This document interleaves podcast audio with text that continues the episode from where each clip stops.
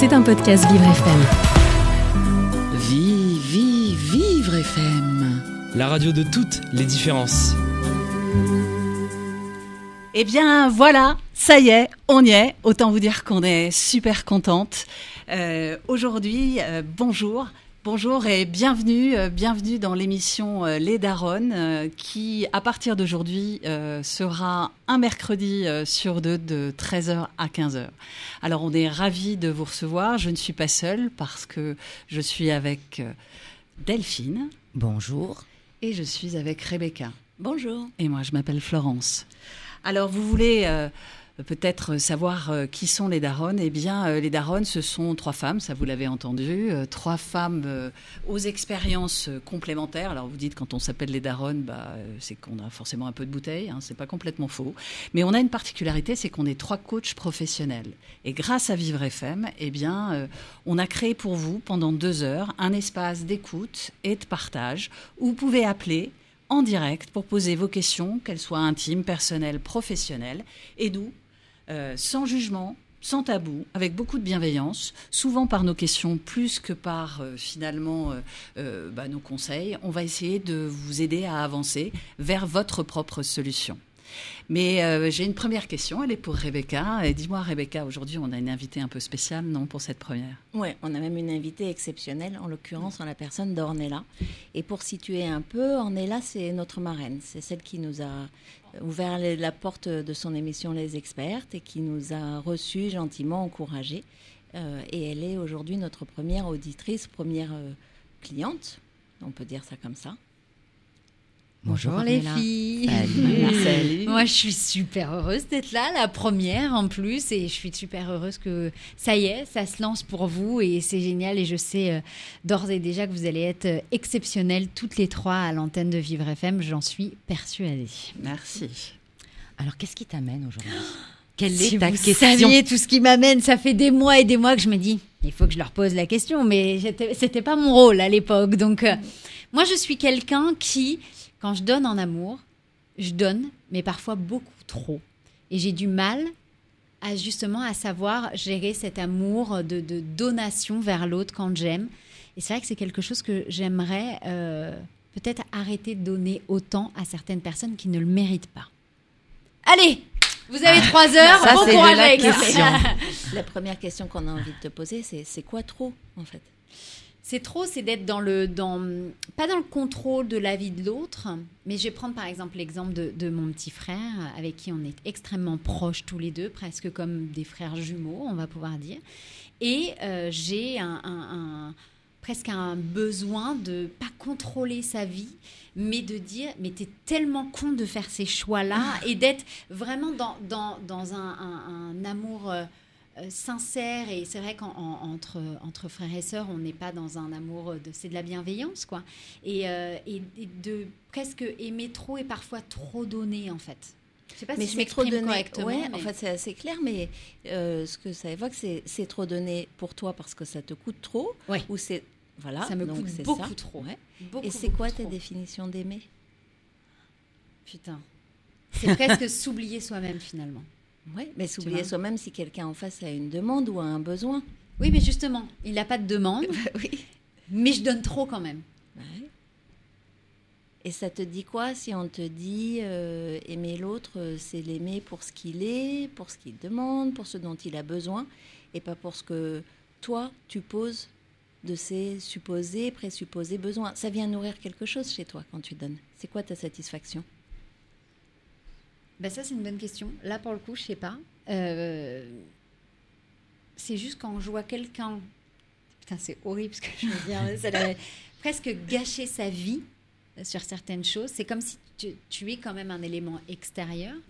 De voir que quelqu'un a des capacités, des facilités et, et a des rêves et qui ne les réalise pas et qui se met dans une merde monumentale. Et de se dire pourquoi, pourquoi, pourquoi, pourquoi tu fais ça?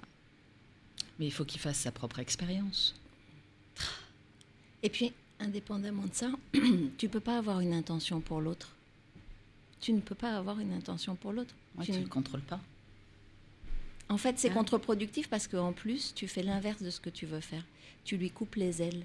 tu lui envoies le message qu'il n'est pas en capacité d'aller nourrir ses rêves ou de les réaliser ou de prendre de l'espace, tu lui dis finalement, je t'aime, je vais te montrer comment on fait, mais tu n'as rien demandé en fait. Il ne t'a rien demandé. Ah oui, bah ça j'en suis bien consciente parce que mais voilà, c'est ce truc de d'être dans le je dis rien, je dis rien, je dis rien. Et puis à un moment, ça sort, et puis ça sort mal en plus. C'est euh, sous le coup des nerfs. Donc euh, je balance des trucs qu'il faudrait pas dire ni faire. Mais, euh, mais c'est plus fort que moi, en fait. Et alors, bouffe. Ouais, tu as l'air de dire que. Enfin, en t'entendant, on voit bien que tu as du caractère, tu es dans une forme d'affirmation un peu forte, etc. C'est comment pour toi si quelqu'un vient faire la même chose avec toi? Celui qui te dit mais on est là vraiment, c'est pas bien ce que tu fais là, tu pourrais faire mille fois mieux, tu pourrais faire d'autres choses et qui te dit mais je te le dis parce que je t'aime.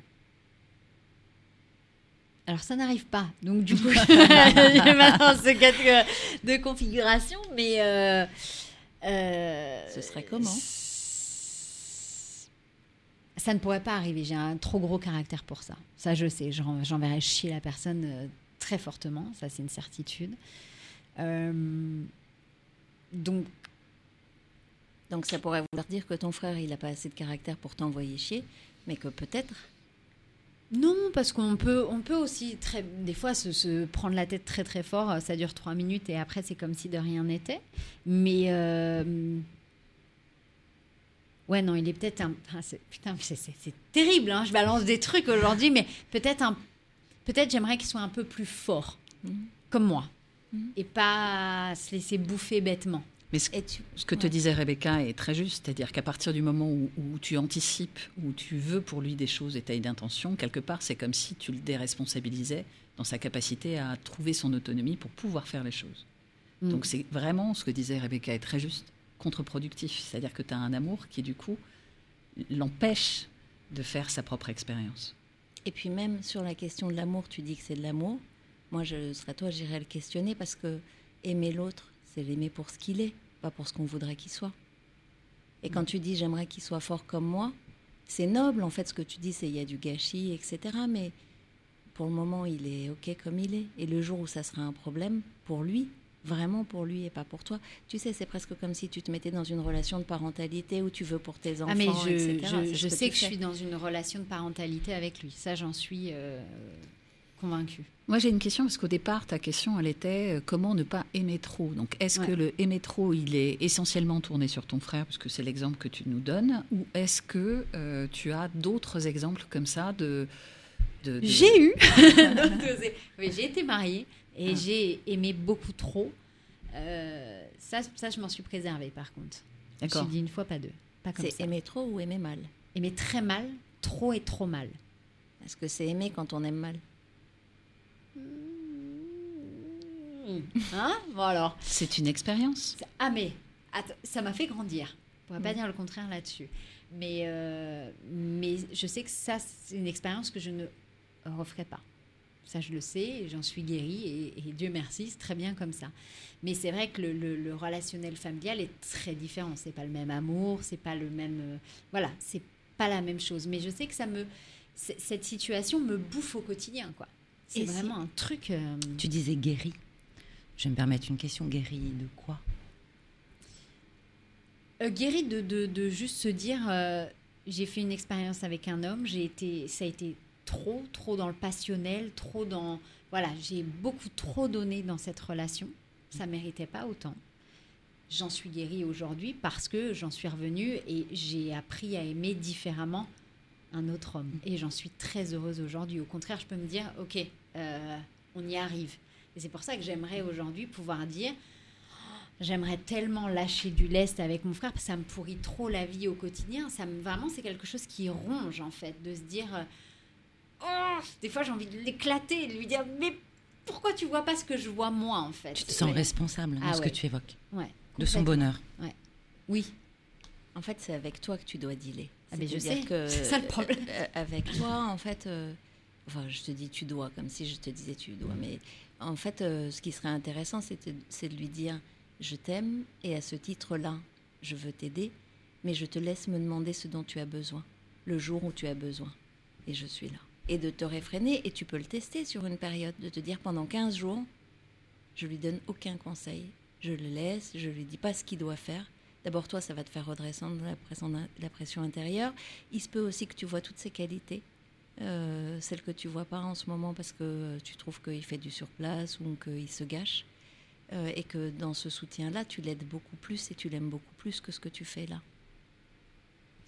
Moi, je pense que dans la vie, et je l'ai déjà dit à ce micro, il faut être euh, sauveuse. Enfin, il ne faut plus être sauveuse, il faut être généreuse. Quand tu n'anticipes pas et quand tu n'essayes pas de contrôler ou que tu ne mets pas d'intention pour l'autre, en fait, ce que tu fais, c'est que tu, tu, le laisses venir avec son questionnement et du coup, tu peux choisir ou non d'y répondre, choisir ou non de t'énerver, choisir le, curseur de cet amour dont tu parles, mhm. qui est trop. Et, et, du coup, tu vas mesurer le don et tu vas être généreuse dans ton don. Alors que si tu le sauves, tu es tout le temps au, maximum, puisque en fait, comme lui en face, il n'a pas tellement envie et c'est pas son intention de bouger pour l'instant, eh bien, euh, il t'oblige à aller plus loin à chaque fois. Donc peut-être attendre de sa part qu'il y ait une demande qui soit formulée et, et, de poser la question de savoir quelle serait pour lui la bonne réponse. Le problème, c'est que j'ai déjà euh, essayé parce que tu arrives à un moment où ça te bouffe trop la vie, hein, ce genre de, de truc. Et il vient, il revient avec euh, aide-moi pour ça, et il fait tout l'opposé. Mais c'est aide-moi à ne pas m'aider. Et il fait l'opposé, complet, de ce que je lui dis de faire. Ben, c'est ok.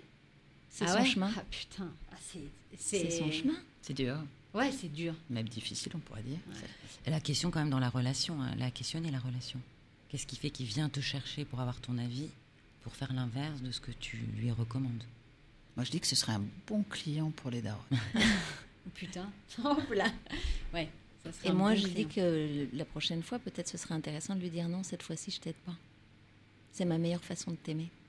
Je ne t'aiderai pas. Hmm. Est-ce que je vais avoir les couilles de faire ça? C'est à tester. T'as dit que t'avais un gros caractère. Oui. Peut-être le reste. C'est pas.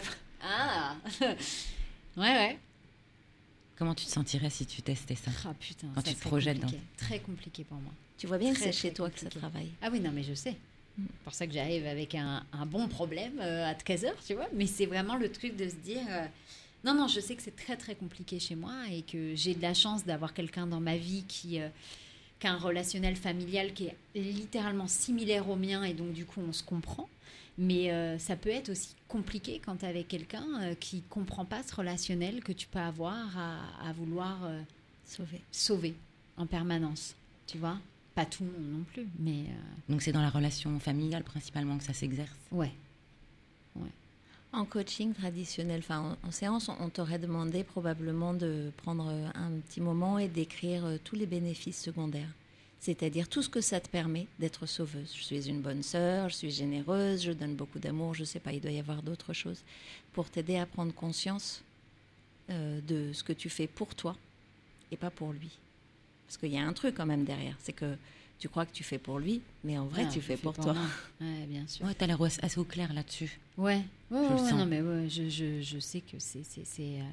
Oui, ça, ça, ça me rend folle de quand tu as des gens qui ont, des capacités monstres, oh, qui se gâchent avec des personnes. Hein, voilà. Et du coup, c'est vrai que c'est comme si tu voyais l'histoire qui passe. Et toi, tu es spectateur du film. Mhm. Et tu dis, bah ouais, mais moi, je connais la fin, en fait. Donc, j'aimerais bien t'aider avant. Ouais, mais il faut qu'il la vive, l'expérience. il faut qu'il aille jusqu'à la fin. Il faut qu'il se brûle la main sur la bougie. Comme ça, il recommencera pas. Tu peux pas retirer sa main. Elle ira de toute façon. Mm. Après, en tant que sœur, quand on a de l'amour pour son frère, c'est compliqué.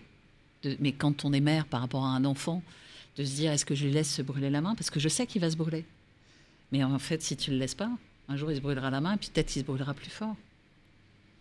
Mm-hmm. Donc c'est juste aussi euh, d'être en capacité de ne de, de, de, pas contrôler, de, de lâcher quoi mais, lâcher prise, c'est le truc de ma vie, ça. C'est, euh, je suis dans le contrôle permanent de beaucoup, beaucoup de choses. Hmm. Dès que je perds le contrôle, ça, me. Et si pour commencer, euh, tu trouvais un, espace où tu pourrais commencer à lâcher un peu prise ou en tous les cas à moins essayer de contrôler, une sorte de petit pas qui pourrait te permettre de dire bon là ça n'a pas vraiment trop d'incidence dans ma vie, je ne mourrais pas si jamais euh, ça fonctionnait pas comme je veux? Pour voir si tu peux et quelles conséquences ça a sur ta vie. Peut-être que tu t'apercevrais que c'est pas si compliqué de lâcher. Mm. Ou en tout cas que ça te fait du bien plus que de contrôler. Ouais. Un petit pas. Tout petit. Un petit. En fait, que toi aussi tu apprennes et que tu lui permettes à lui d'apprendre. Tu l'empêches d'apprendre en faisant ce que tu fais. Tu vois, c'est même pas seulement que tu l'aimes trop pour toi, c'est que, enfin, je sais pas, je le connais pas, mais juste euh, est présent à l'esprit que tu lui enlèves quelque chose. Vraiment. C'est un peu con quand même. Mais ça veut pas dire que il ne bénéficie pas de ton amour et il n'est pas content de le non, recevoir. non, mais bien sûr. Mais bien vous sûr. pouvez probablement trouver, euh, je ne sais pas quel âge il a, Oui, il a un an de moins que moi. hein, Il a 36 ans. Donc, euh, d'accord Donc vous, vous pouvez être sur des relations d'adultes tout en Bien vous aimant sûr. très fort.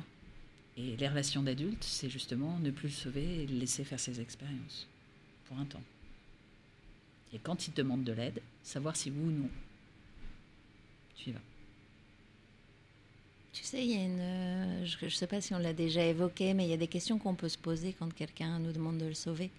C'est est-ce qu'on m'a demandé, est-ce qu'on m'a demandé quelque chose? Est-ce que je suis compétente? Et je ne suis pas sûre que tu sois toujours compétente pour l'aider. Est-ce que je vais avoir de la reconnaissance pour ça? Et c'est possible que ce soit ça que tu ailles chercher, mais que tu n'as pas. Euh, est-ce que j'ai envie de le faire? Et il y en a une autre. Toujours que la dernière. l'oublie. voilà, je- tout le temps. moi, je sais pas, il faudrait que je me fasse coacher pour ça, mais voilà, il y en a une autre qui est euh, est-ce que c'est le moment? Enfin bon, je, je sais. Ouais, je crois que Mais c'est ça. voilà, en tout cas, si tu te poses ces quatre questions euh, et qu'à l'une d'elles tu réponds non, tu n'y vas pas et tu ne te sens pas coupable. Si tu as noté ces questions-là, tu ne te sens pas coupable. Ah, je les veux bien les questions Ouais, là pour le coup. Ah ouais, ouais, non parce que ça, ça vaut ça vaut le coup de, de se dire effectivement. euh, Mais est-ce qu'on se sent pas trop coupable justement de du jour au lendemain se dire euh, stop, je Moi, le fais pas? Moi, j'ai testé, vraiment, j'ai testé. Comme on teste souvent euh, pour faire à la place de ses enfants ou de son époux. Et ben, au contraire, c'est hyper allégeant. Ah là là, mais c'est. Et du coup, tu regagnes des espaces de liberté pour faire ce qui te concerne, toi. C'est comme une danse. Si tu bouges un peu, les gens bougent en face. C'est un reflet comme ça. Et du coup, euh, toi qui, pour qui la danse euh, est un vrai sujet, tu vois bien. Ouais. Et je pense que si tu bouges là où euh, finalement c'est pas c'est pas confortable pour toi, mais il bougera autant et, et du coup bah, vous aurez vous irez vers une autre relation où l'amour sera toujours présent, mais il n'y aura pas cette culpabilité, ce contrôle. Mhm. Ça se tente. hein. Ça se tente. Moi je dis que ça se tente quand même. Et c'est intéressant dans ce qu'elle vient de dire, euh, Flo, il y a quelque chose sur tu vas travailler à l'endroit de la relation et pas à l'endroit de ton amour. Et donc c'est ça que tu vas arroser, c'est ça que tu vas nourrir, c'est de ça dont tu vas essayer de faire quelque chose de quali. Et c'est plus intéressant.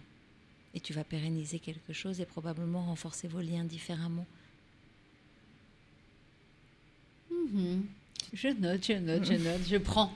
Je prends tout ce qu'il y a à prendre. Je Et prends Est-ce que tu as souvenir de, de à quel moment ça s'est mis en place cette, euh, cette Ah bah là, relation? Si on commence euh, comme ça, on en a jusqu'à 4 heures de l'après-midi. Donc, euh, non, oui, oui, oui, je sais, je sais à Tu quel sais. moment. Oui, oui, bien sûr. Non, non, bien sûr, je sais à quel moment, je sais pourquoi. Et, et on sait l'un et l'autre pourquoi on a cette relation euh, euh, forte et intense comme ça, qui est pas forcément compréhensible aux yeux de- Mm. des autres, mais vraiment comme une relation de, de- de jumeaux, en fait.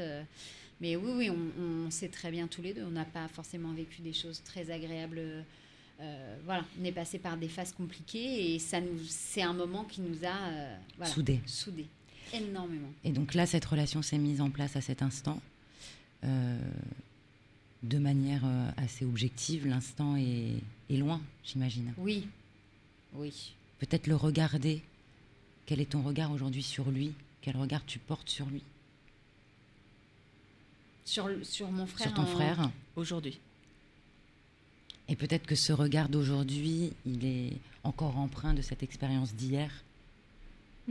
Réactualiser, en fait, Ouais. ce qu'elle te dit. Et le regarder, euh, voilà, tel qu'il est. Hmm? Peut-être un peu plus fort que Ouais. tu ne l'imagines. Ouais. Parce que dans ce que tu évoques, c'est comme une mise en place il y a un certain temps qui pouvait être légitime, compréhensible dans un contexte, mais ce contexte a évolué. C'est plus le même. Et donc, obligatoirement, la relation évolue, puisque le contexte n'est plus le même. Mais néanmoins, comme vous avez tissé ce lien, avec les avantages qu'on évoquait, Ouais. les bénéfices pour chacun, est-ce qu'on a intérêt parfois à revoir la relation à la lumière de ce qui existe aujourd'hui et non pas de ce qui existe hier? Et toute relation finalement évolue. Et c'est ce que peut-être on, on ne fait pas toujours. Ouais. Donc qui est-il aujourd'hui et de quoi votre relation a besoin versus ce qui s'est installé il y a longtemps où là vous aviez vraiment besoin de ça? C'était Mhm. c'était légitime de Mhm.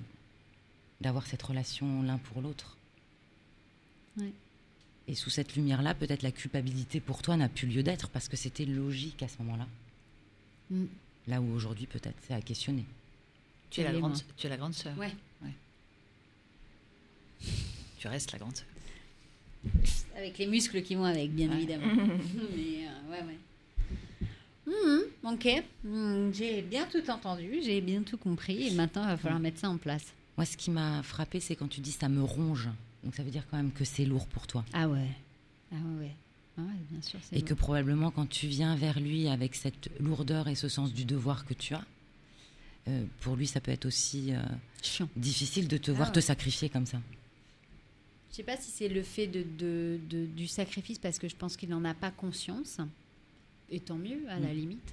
Mais, euh, mais c'est de, de, de, ouais, de voir que quand il y a un appel au secours, on est, tu sais, tu es là, comme ça, tu es un peu le, le personnage qui, qui est là, parfois dans le fond, qu'on n'entend pas.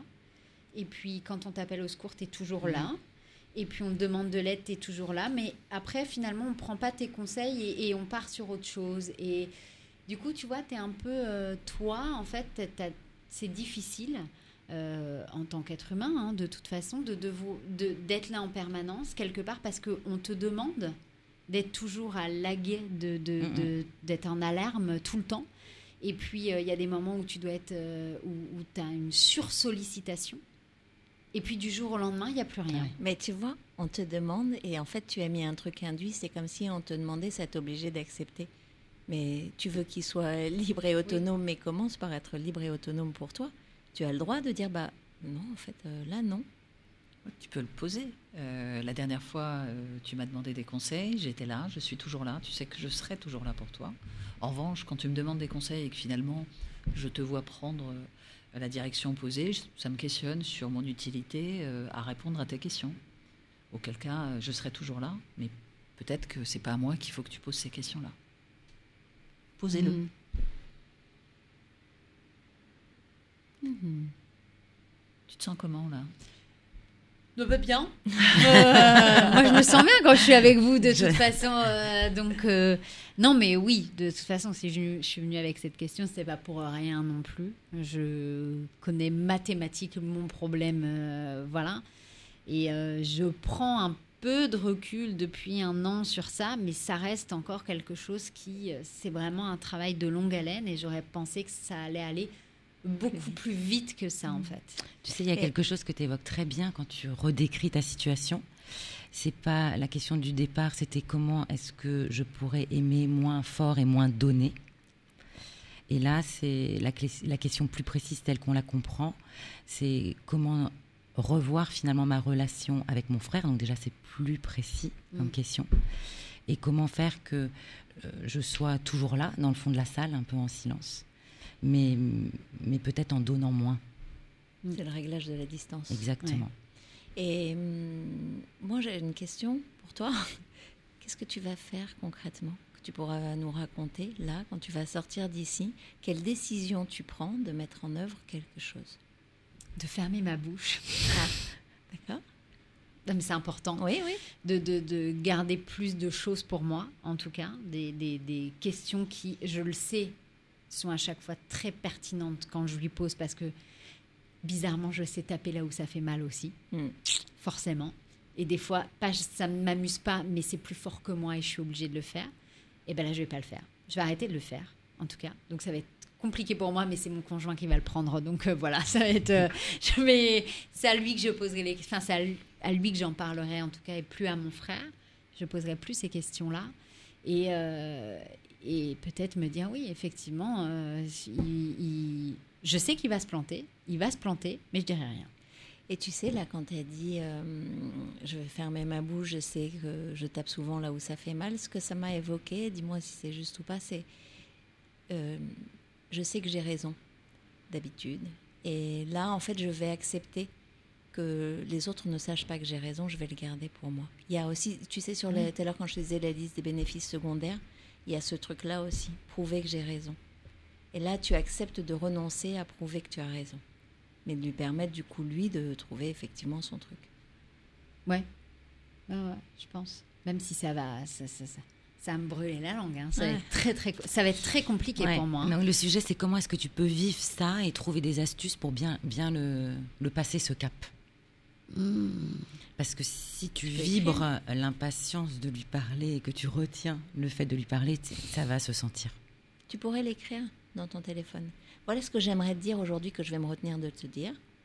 Euh, Ouais, c'est une bonne option. Moi, Ouais. j'ai- enfin, je, je- je fais ça quand j'ai envie de dire un truc. Et puis, en plus, je crois beaucoup à l'inconscient collectif. Et donc, pour moi, quand tu l'as posé quelque part, d'une certaine façon, l'autre le reçoit.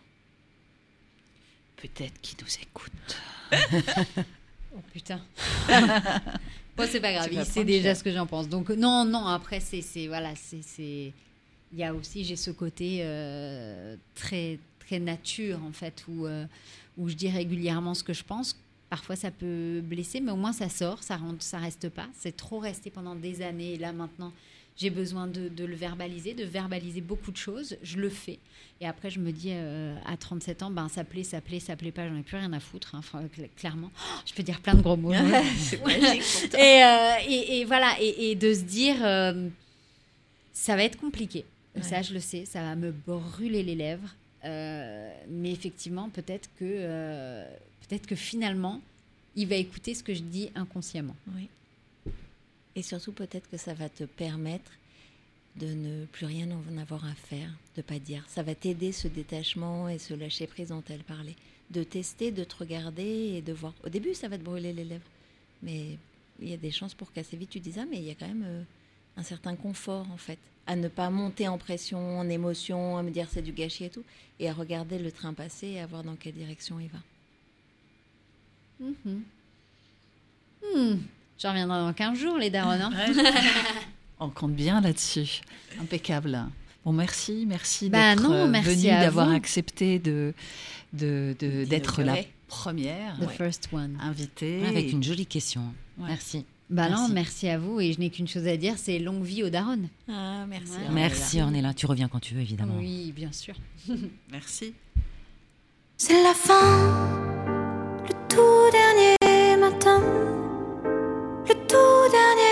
Ne me lâche pas la main, c'est la fin, le soleil au lointain s'écroule seul dans son coin.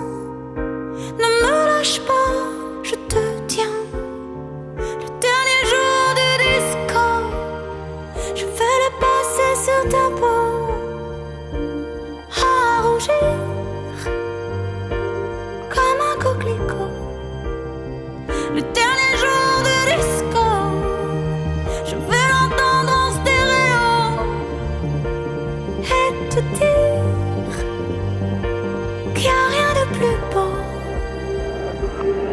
C'est la fin,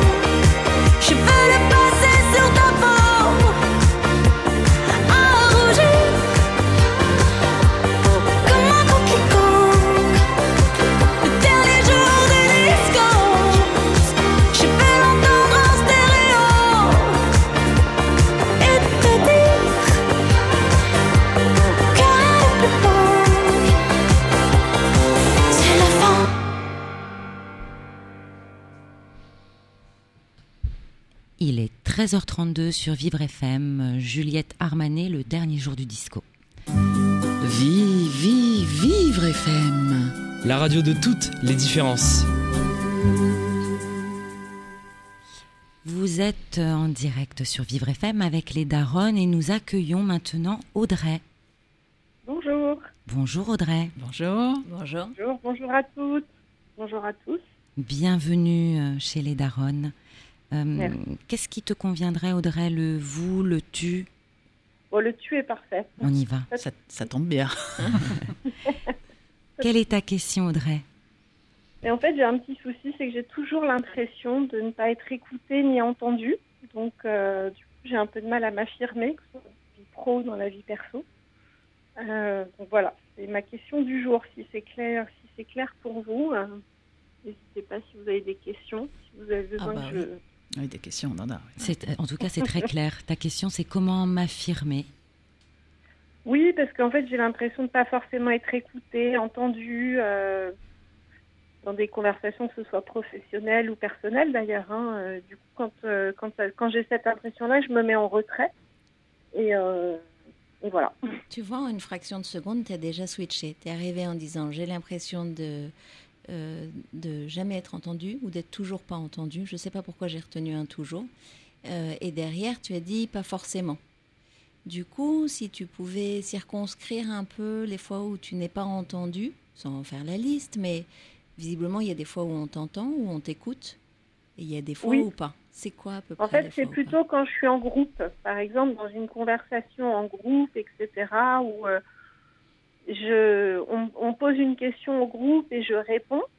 Euh, Il y a une personne qui, cinq minutes après, redit la même chose, enfin, Mhm. le même style de choses, et Mhm. c'est cette personne-là qui va être qui va être plutôt écoutée que moi. Mhm. Donc, euh, je, j'ai, voilà, sur ce type de sujet, et du coup, j'ai beaucoup de mal à m'affirmer. Et qu'est-ce que ça te fait quand ça se passe? Ah ben une frustration. Que j'ai l'impression d'avoir dit euh, la même chose que la personne d'à côté euh, cinq minutes avant. Et, euh, et ça, me, ça me pose problème en termes de confiance en moi, du coup. Parce que, où, où je m'exprime peut-être mal, ou euh, je. Voilà. Moi, je ne sais pas si tu t'exprimes mal, mais ce que je retraduirais de ce que tu dis, c'est que ta prise de parole en groupe, euh, elle passe inaperçue. En tout cas, elle n'est pas reçue de telle sorte que toi, tu te sentes validé. Exactement. C'est tout à fait ça. Ok. Euh, dans tes prises de parole en général, donc j'ai bien compris le contexte du groupe. Quand tu parles de groupe, d'ailleurs, tu parles de quelle taille? Tu parles d'une équipe de travail où vous êtes 4-5 Tu parles d'un groupe où vous êtes 20 Tu parles... Non, c'est plutôt euh, que ce soit au travail ou dans des, parfois aussi dans des groupes d'amis ou des choses comme ça. Euh, non, on parle plutôt de 5-6 personnes maximum, pas une vingtaine de personnes. Non, non. Plutôt des petits, je, enfin, je, je considère ça comme des petits groupes. Qu'est-ce qui t'empêche de répéter ce que tu dis, finalement, si tu as le sentiment de ne pas avoir été entendu? Bah, je pense que c'est l'impression de vouloir euh, de me mettre en avant si je le répète en fait. Si je, je n'ose pas, par exemple, dire dans un groupe, bah, c'est exactement ce que j'ai dit il y a 5 minutes. Et si tu essayais Pardon? Si tu essayais, tu te sentirais comment si tu faisais un truc comme ça? Bah, je pense que j'aurais l'impression de vachement me mettre en avant. Mhm. C'est le regard des autres, en fait. Tu serais gêné qu'on te regarde euh, t'imposer? Oui, parce que je verrais pas ça comme m'imposer. Enfin, je pense que je verrais plus ça comme. euh, Oui, j'arrive pas à le dire, mais euh, se mettre en avant, que ce soit peut-être plus euh, qu'on pense que euh, voilà, je, je veux prendre toute la place en fait. J'ai un peu de mal avec ça. Excuse-moi Audrey, est-ce qu'il y a des moments dans ta vie où justement ça te pose pas de problème et tu es aligné de prendre la place, de- de- d'imposer euh, ton point de vue quand tu estimes que c'est important? Est-ce qu'il y a des, des configurations dans ta vie? Euh, Je ne sais pas si tu as des Dans enfants. mon univers pro, par exemple, ou dans, dans- voilà. Euh, quand que j'étais avec mon équipe, ça me posait pas de problème. tu dis mon équipe, tu dirigeais une équipe? Oui, j'ai dirigé jusqu'à une vingtaine de personnes. Ah Oui. Donc, euh, tu es capable de faire passer un message, de, t'affirmer euh, quand euh, il y a une nécessité, un objectif euh, qui doit être suivi par ton équipe. Oui, par contre, quand je suis. Oui, oui, par mon équipe, oui. Et puis, on m'avait souvent dit dans les jobs que j'ai pu avoir que j'avais une autorité naturelle. Donc, je, suis quelqu'un qui m'énerve pas, qui m'énerve pas, qui reste assez posé dans les choses. Mhm. Euh, par contre, euh, dans, par exemple, si je suis dans une réunion professionnelle avec ma hiérarchie ou des choses comme ça, ça peut m'arriver d'avoir, ça peut m'arriver régulièrement de ne pas avoir l'impression d'être entendue. Donc, Ou euh, dans mon univers personnel, par exemple. si je reformule, en fait, tu, te- te- la, la question que tu nous poses, elle est quand même dans un univers euh, plus restreint euh, que celui du départ, parce que c'est plus quand tu te trouves dans une situation où tu as la présence d'une hiérarchie ou des gens que tu ne connais pas, Ou des amis. Oui, ou des amis. oui, oui, ou des amis, oui, d'univers personnel, soit famille, amis, en fait. hein. D'accord. Et s- sur le pro, on- on va aller sur le perso, mais sur le pro, c'est quoi ton rapport avec ta légitimité quand tu es dans ce groupe-là avec euh, ton management ou ton, ton, ton équipe, euh, enfin tes hiérarchiques? Euh, dans la, quand c'est dans mon univers professionnel, dans mon ancien univers professionnel, que je suis aujourd'hui en reconversion, euh, quand c'est dans mon univers profe- quand c'était dans mon univers professionnel, sur de- sur beaucoup de sujets, je me sentais légitime parce que j'avais la, j'avais les qualifications en tout cas, donc je me sentais légitime. Ça, il y a Et- pas de souci. Euh, Audrey, est-ce que tu pourrais nous raconter la dernière fois, alors je suis désolée, je te fais réfléchir à toute vitesse, mais la dernière fois où tu as eu envie d'être entendue et que concrètement ça ne s'est pas fait, c'était quoi le contexte, c'était quoi le sujet? Alors là, rapidement comme ça, euh, dans un univers euh, pro, euh, bah, c'est quelqu'un qui avait par exemple, euh, qui avait euh, qui avait les qualifications comme moi hein, sur un sur un sujet euh, précis, qui avait les qui, a- qui était tout à fait qualifié pour répondre. Mhm. On m'a posé la question d'abord, donc j'ai donné mon avis. Euh, la personne, la- c'est une autre personne du groupe qui a donné euh, le même avis un quart d'heure après. Euh, c'est à cette personne-là qu'on a attribué, enfin, attribué entre guillemets, parce qu'on peut pas dire que c'est attribué quelque chose. mais C'est à cette personne-là, c'est cette personne-là qu'on a entendu, qu'on a écouté, et dans les 15 minutes qui suivaient, c'était, euh, comme l'a dit tout à l'heure, un tel. Alors, D'accord. Dit exactement la même chose euh, une demi-heure avant. De quoi tu aurais eu besoin, par exemple, pour aller voir la personne qui a attribué ou reconnu la prise de parole de ton collègue pour lui dire, juste pour comprendre, quelle est la Ah bah ça, différence? j'aurais jamais osé. D'accord. Qu'est-ce qui t'aurait empêché? Te mettre en avant, j'ai entendu, mais en- te mettre en avant dans un groupe, c'est pas la même chose que d'être dans une interaction à deux. Qu'est-ce Ouais, qu'il y a mais je pense que j'ose pas dans ce cas-là. Tu dis que la personne, elle était plus compétente, c'est ce que j'ai entendu Non, elle a dit Non euh, à égalité. Parce que, parce que non, tu non, il y avait, ouais, c'était vraiment, c'était pas une question. euh, je la trouvais, je la trouvais compétente également pour répondre à cette question D'accord, ok. et Parce que- qualifiée. Et moi, j'aimerais bien te poser une question, parce que tu emploies depuis tout à l'heure euh, beaucoup le mot légitimité. C'est Oui. quoi pour toi la légitimité? Se sentir légitime. Sur un, sur un sujet donné, c'est de d'être euh, reconnu sur le sujet, enfin pas reconnu, mais d'être euh, Entendu. C'est pas l'expertise, en fait. C'est c'est pas le fait de savoir, c'est le fait d'être reconnu.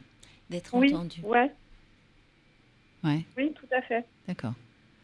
Donc, quand tu te sens en confiance parce que tu es avec ton équipe et tu es experte, tu n'as pas de problème à te positionner, Non, pas du tout.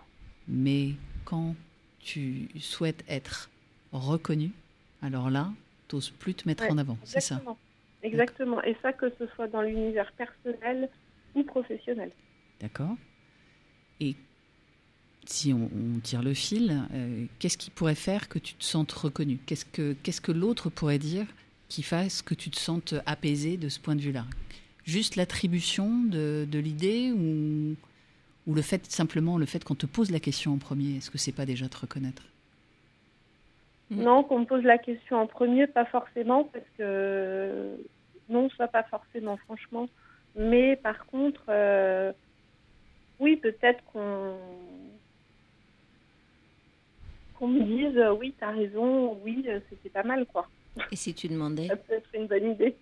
Et si tu demandais, et si tu faisais deux choses, la première c'est de reformuler ce que la personne te demande, euh, mais pas en mode enfant, mais vraiment si je comprends bien ce que tu me demandes, c'est de te donner mon avis sur tel truc. Euh, et puis une fois que tu l'as émis, tu vas chercher ta validation en disant qu'est-ce que tu en penses? Oui, peut-être, ouais, ça va poser la question. ouais. Mm. Techniquement, en fait, euh, tu t'assures que ta par- ton message a été émis ou ta parole a été entendue. Moi, je ne sais pas, j'ai bloqué un peu là-dessus de, euh, de je suis dans le groupe, je prends la parole et on m'entend pas. Et voilà. Et donc, euh, vérifier que le colis a été délivré et reçu. Oui, c'est vrai, c'est une bonne idée. Ouais. Mm, mm. Oui, ouais, dans le cadre professionnel, c'est une très bonne idée de faire valider à l'autre que j'ai bien été entendue. Et dans le cadre personnel, ça se, ça se décrit comment? Ça se passe comment, ces situations? Bah, dans le cadre, euh, dans le cadre familial, euh, je pense que je, je me mets vachement en retrait parce que euh, toujours sur ce souci de légitimité, je pense. C'est quoi être légitime dans ta famille? confiance aussi. Ouais. Excuse-moi, Audrey, c'est quoi être légitime dans ta famille? Va peut-être euh, avoir l'impression de ne pas être reconnu, peut-être tout simplement, je pense. Reconnu. Reconnu, c'est ça, c'est ce que tu as dit? Ouais, Et quand tu dis famille, c'est quoi? C'est famille ma fratrie ou c'est famille mon foyer? Non, c'est famille euh, plutôt, euh, ouais, parents et euh, oui, parents et amis aussi, euh, famille et amis, j'ai envie de dire. Donc finalement, dans ce que tu décris, c'est presque dans le milieu professionnel où tu as trouvé le plus de, de, de possibilités d'affirmer ta place. Oui, c'est vrai. Oui, oui, c'est la question faux. de la place. Oui. Donc tu as trouvé ta place Oui, avec tes ça. équipes, peut-être un petit peu moins lorsque euh, la pression hiérarchique est là. Mais bon, Oui, ça. après, ça tout dépend quelle hiérarchie. Voilà, et puis ça c'est un peu... Tout le monde, hein. Voilà, c'est ça. Une forme de pression quand même un peu qui se crée, c'est pas incroyable. Et dans le milieu professionnel, tu as réussi à, à trouver ta place. En revanche, dans ce que tu évoques, c'est euh, dans, dans la famille ou avec quelques amis, c'est c'est plus difficile pour toi. Oui, oui. Si tu devais définir ta place, tu dirais quoi? Parce que ce, ce sujet de la place, il est central pour plein d'entre nous. Euh, Je sais pas, qu'est-ce que tu nous raconterais? Bah, je suis, que je suis l'aînée, que. euh, enfin, je suis l'aînée, on est deux. Hein. J'ai un, j'ai un, petit frère, entre guillemets. Il est quand même. il est pas si petit que ça. Mais. euh, non, je pense qu'il y a un besoin plutôt de reconnaissance, en tout cas, dans, le, Mhm. dans la partie, euh, dans la partie familiale. Ouais, tu l'as bien dit même tout à l'heure, tu- Ouais. quand Rebecca Mm, t'a posé mm, la mm. question de savoir de quoi aurait, enfin, de quoi t'aurais eu besoin, et tu as Mm. dit euh, qu'on me qu'on me reconnaisse le fait que ce que je disais était bien valide. Mm, mm, mm. Oui, oui, ça va peut-être plus loin aussi. hein. Alors que finalement, ma question, euh, celle que j'ai envie de te poser, en quoi tu as besoin qu'on valide euh, tes propos? En famille Oui, mais je pense en qu'en fait, ça va, ça va au-delà. Enfin, maintenant qu'on en parle, je pense que ça va un peu au-delà. C'est aussi peut-être un problème aussi de. Au-delà d'être écouté, oui, peut-être de reconnaissance, ouais. Et peut-être, ouais, peut-être aussi trop, trop, trop attaché au regard des autres. Oui, c'est ça. En fait, euh, moi, ce que ça m'évoquait en t'entendant, c'est je voudrais être euh, validée ou reconnue par les miens et par mes amis. Et je me dis, mais en fait, euh, tu ne peux pas, parce que tu es grande, enfin, on t'a pas demandé ton âge, Oui. mais tu es une adulte, c'est pas, tu es pas en- enfin, on est toujours en construction, mais tu es quand même un peu fini Ouais. sur euh, plein de, Mm, plein oui, d'angles. clair. donc, euh, tu peux pas euh, changer les autres ou leur rapport euh, à toi. En revanche, euh, tu peux, toi, aller réfléchir sur euh, comment je fais pour me détacher de ce regard-là. Et il y a des chances pour que si du coup tu te détaches et hum, tu ne regardes plus, euh, d'abord tu arrives à identifier comment on te regarde, et c'est peut-être probablement pas ce que tu crois que tu vois. Il y a peut-être des signes de reconnaissance à côté desquels tu passes parce que ce qui est important pour toi n'est pas satisfait ou que tu le vois pas. Et puis surtout, à partir du moment où tu vas lâcher du lait sur ce truc-là et où tu vas t'en foutre, euh, ou identifier pourquoi c'est important, etc., les choses euh, pourraient être euh, différentes. Et en tout cas, c'est- vraiment ton rapport à toi avec euh, ce sujet-là euh, qui est à travailler parce que tu pourras jamais dire à tes parents ou à tes amis. Si tu peux dire à tes amis, écoutez-moi, je vous ai dit un truc, je crois que vous ne m'avez pas entendu. Mm. Tu pourrais t'autoriser. Oui, bien sûr. Mm. Oui, c'est vrai. Peut-être aussi euh, essayer de trouver de la reconnaissance et de la légitimité euh, dans ton cercle familial, peut-être dans des relations un peu plus one-to-one et Mm. un peu moins euh, en groupe, où finalement euh, bah, la place que tu as prise, euh, c'est celle que tu as bien voulu avoir aussi, mais qu'on t'a probablement donnée ou encouragée à avoir. Tu peux peut-être changer, bouger un petit peu, mais tu peux peut-être avoir ce, ce- ce- cette validation que tu recherches dans une relation plus, euh, plus personnelle. Ouais. Mm, mm, Effectivement. euh, il y aurait une autre façon d'aller chercher, je trouve, de la validation qui est chouette, si tu te sens, c'est euh, d'écrire à, je sais pas, une dizaine de personnes que tu connais, que tu aimes, dont tu sais qu'elles sont, euh, alors j'aime pas ce mot de bienveillante moi, mais en tout cas euh, bienfaisantes. Voilà, je, je trouve que c'est plus juste. Et de leur dire, voilà, je, je réfléchis, j'aimerais savoir ce que vous aimez chez moi, ce que vous appréciez, ce que vous aimez pas, mais pas sur le ton euh, conversationnel, mais à l'écrit. Et en fait, euh, remettre à jour tes représentations sur ce que tu crois que les autres pensent de toi. Tu peux leur demander qu'est-ce que vous pensez de moi en termes de qualité, de défaut, qu'est-ce que je pourrais améliorer ou pas. Et leur dire d'ailleurs, je me laisse le droit de ne rien faire de ce que vous me dites, mais je vous ouvre euh, cet espace-là. Tu risquerais d'avoir de vraies, vraies surprises.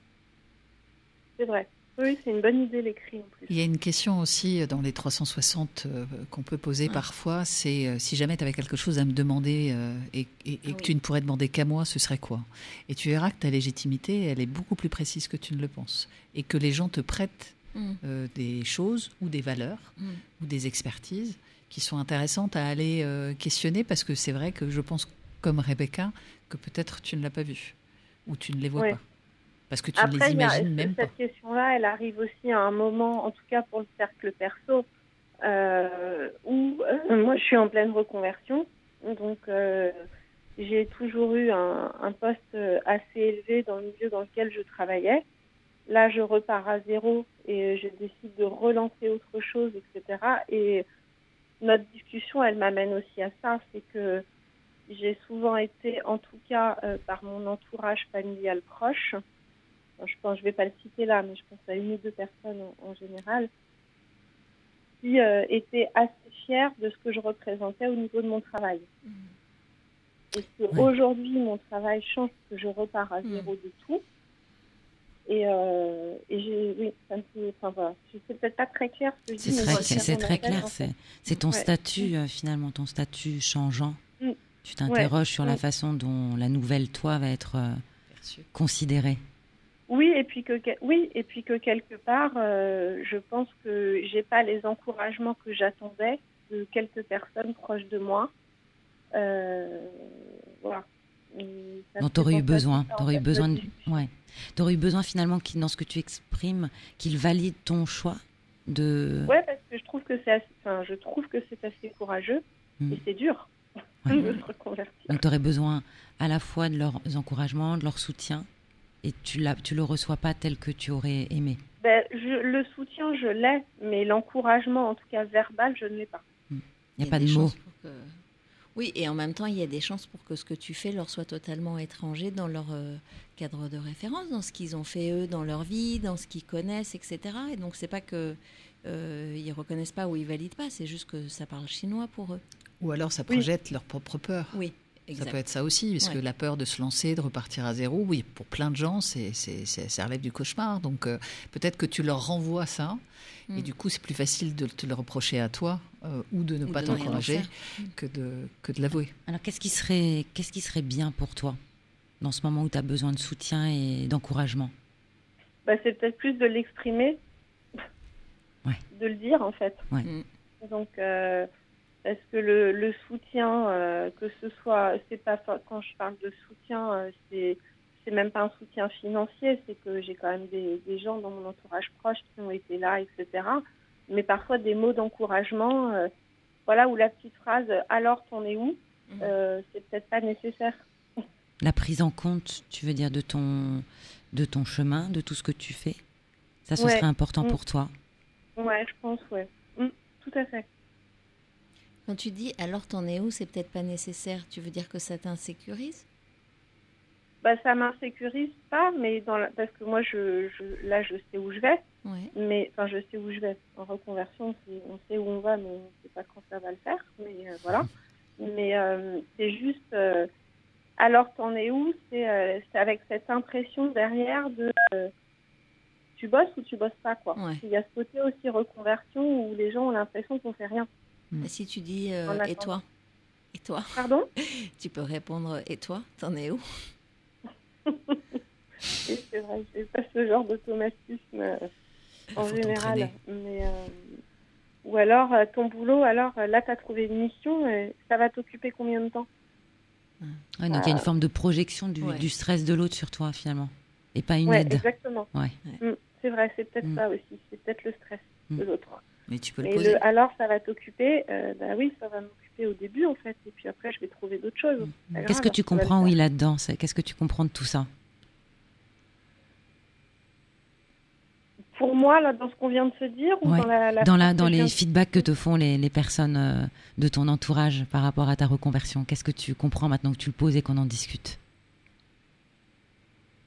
Bah, peut-être que c'est une inquiétude mal placée en fait. Ouais. Une, une inquiétude maladroite dans la manière de me poser les questions. Mhm. Et quand tu prends ce recul-là, est-ce que tu le vis pas mieux? Oui, oui, oui, sûrement. Et effectivement, vous avez mis le doigt. là, Il y a un intérêt sur quelque chose, c'est que la reconversion et une partie de ma reconversion, là, c'est peut-être un peu du chinois pour, les, pour certaines personnes de mon entourage. Parce que c'est pas forcément un univers professionnel euh, qu'ils maîtrisent ou qu'ils ont l'habitude de voir autour d'eux. Et, euh, et je pense que ça peut, ça peut faire peur qu'ils ne connaissent pas, en fait. Alors, qu'est-ce que tu pourrais, qu'est-ce que tu pourrais mettre en place pour, euh, pour revoir un peu ces modalités de communication avec cet entourage dont tu aurais besoin? Bah, peut-être leur exprimer aussi euh, que je fais de mon mieux, quoi. Mm. Et que c'est pas facile non plus. Et les rassurer euh, sur le fait que je sais où je vais. Quand, enfin, en Ça se cas, ressent. Ça se ressent. Et cette force-là, Oui. on la sent. Quand tu parles que tu sais où tu vas, ça se sent dans- quand tu le dis. Et je pense que euh, si nous, on le sent, alors qu'on ne te connaît pas, j'imagine qu'ils ils doivent aussi l'apercevoir. Et peut-être Mm. aussi euh, leur dire ce que tu ressens. C'est-à-dire dire quand tu me demandes combien de temps ça va m'occuper, moi ce que j'entends c'est euh, je suis pas sûre que tu vas y arriver et ça me stresse. Est-ce que c'est ce que tu veux? Ouais, peut-être que j'exprime pas assez mes émotions Peut-être, et mes Ah. ressentis. peut-être. Je suis pas d'une famille où on se faisait toujours beaucoup du temps. Oui, mais tu es en pleine reconversion, tu peux faire une reconversion de mindset personnel aussi. Exactement. Tout à fait. C'est le moment de repartir à zéro sur beaucoup de choses. Bon. Euh, ouais, c'est vrai. Et si on revenait à la Oui, oui, et question, peut-être que pour pas inquiéter non plus, je ne raconte pas tout. Donc Ouais. peut-être que voilà, il y a ça aussi. Moi, j'ai l'impression qu'il y a comme un, un voile aussi sur ton, sur ton activité. C'est-à-dire, Ben, Peut-être qu'ils ne perçoivent pas tout ce que tu fais, ils ne comprennent pas là où tu en es. Et donc, les questions ou l'approche, elle peut être un peu maladroite. ouais, En clarifiant, en échangeant avec eux, peut-être ça, ça aiderait, ça les rassurerait. Et puis toi aussi, ça te permettrait peut-être d'aller trouver le soutien dont tu as besoin. oui, c'est vrai. Oui, oui, c'est vrai. Mm, C'est une bonne remarque. Comment tu, comment tu te sens, Audrey? Bah bien, ça fait du bien d'en parler, je me sens bien. Et, euh, et ça m'aide aussi, euh, ça m'a aidé dans la manière dont moi je m'exprime aussi. Donc Mm, c'est-à-dire qu'il faut mm. que je sois peut-être un peu plus claire sur certaines choses Mhm. et euh, un peu plus dans le détail en tout cas. Ouais. Pour euh, justement être euh, mieux entendue et peut-être plus écoutée. Ouais, Pour embarquer comme tu et l'as fait avec je tes me équipes. détache aussi du regard des autres, Mm. je pense.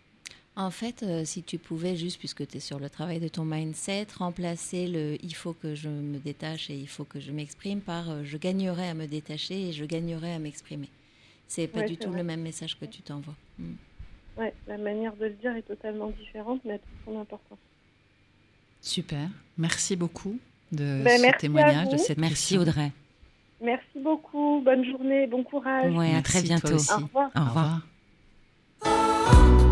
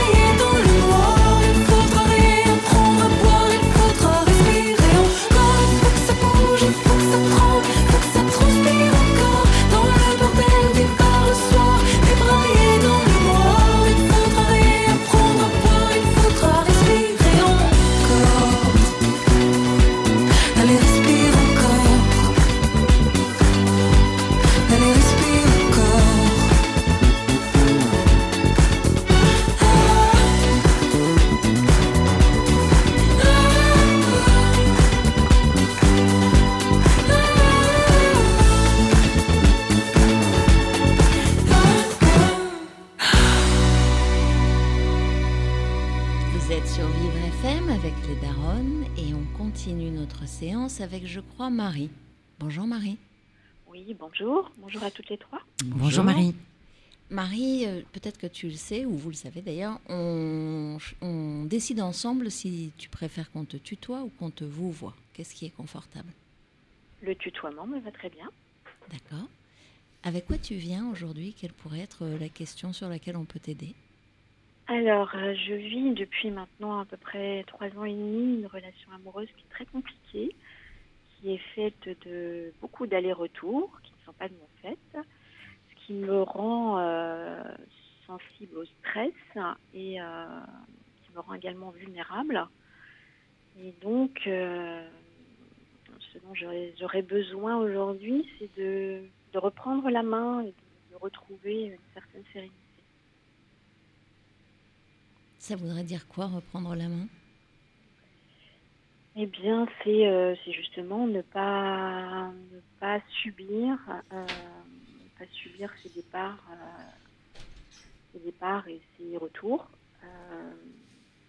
Et peut-être arriver à les prendre de manière plus légère. Que, ce dont j'ai conscience, mais que j'ai du mal à mettre en œuvre.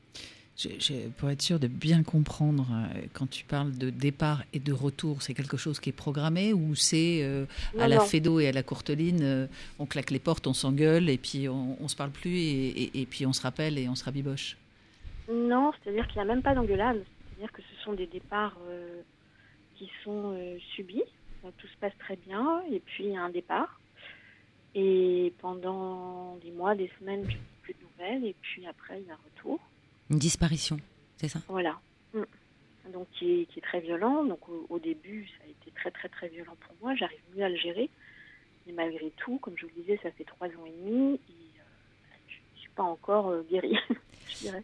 Et qu'on on, on se dit toujours qu'on n'a pas besoin de comprendre euh, ce, ce, qui se passe exactement, mais ces départs, ça, ça, ça dure combien de temps?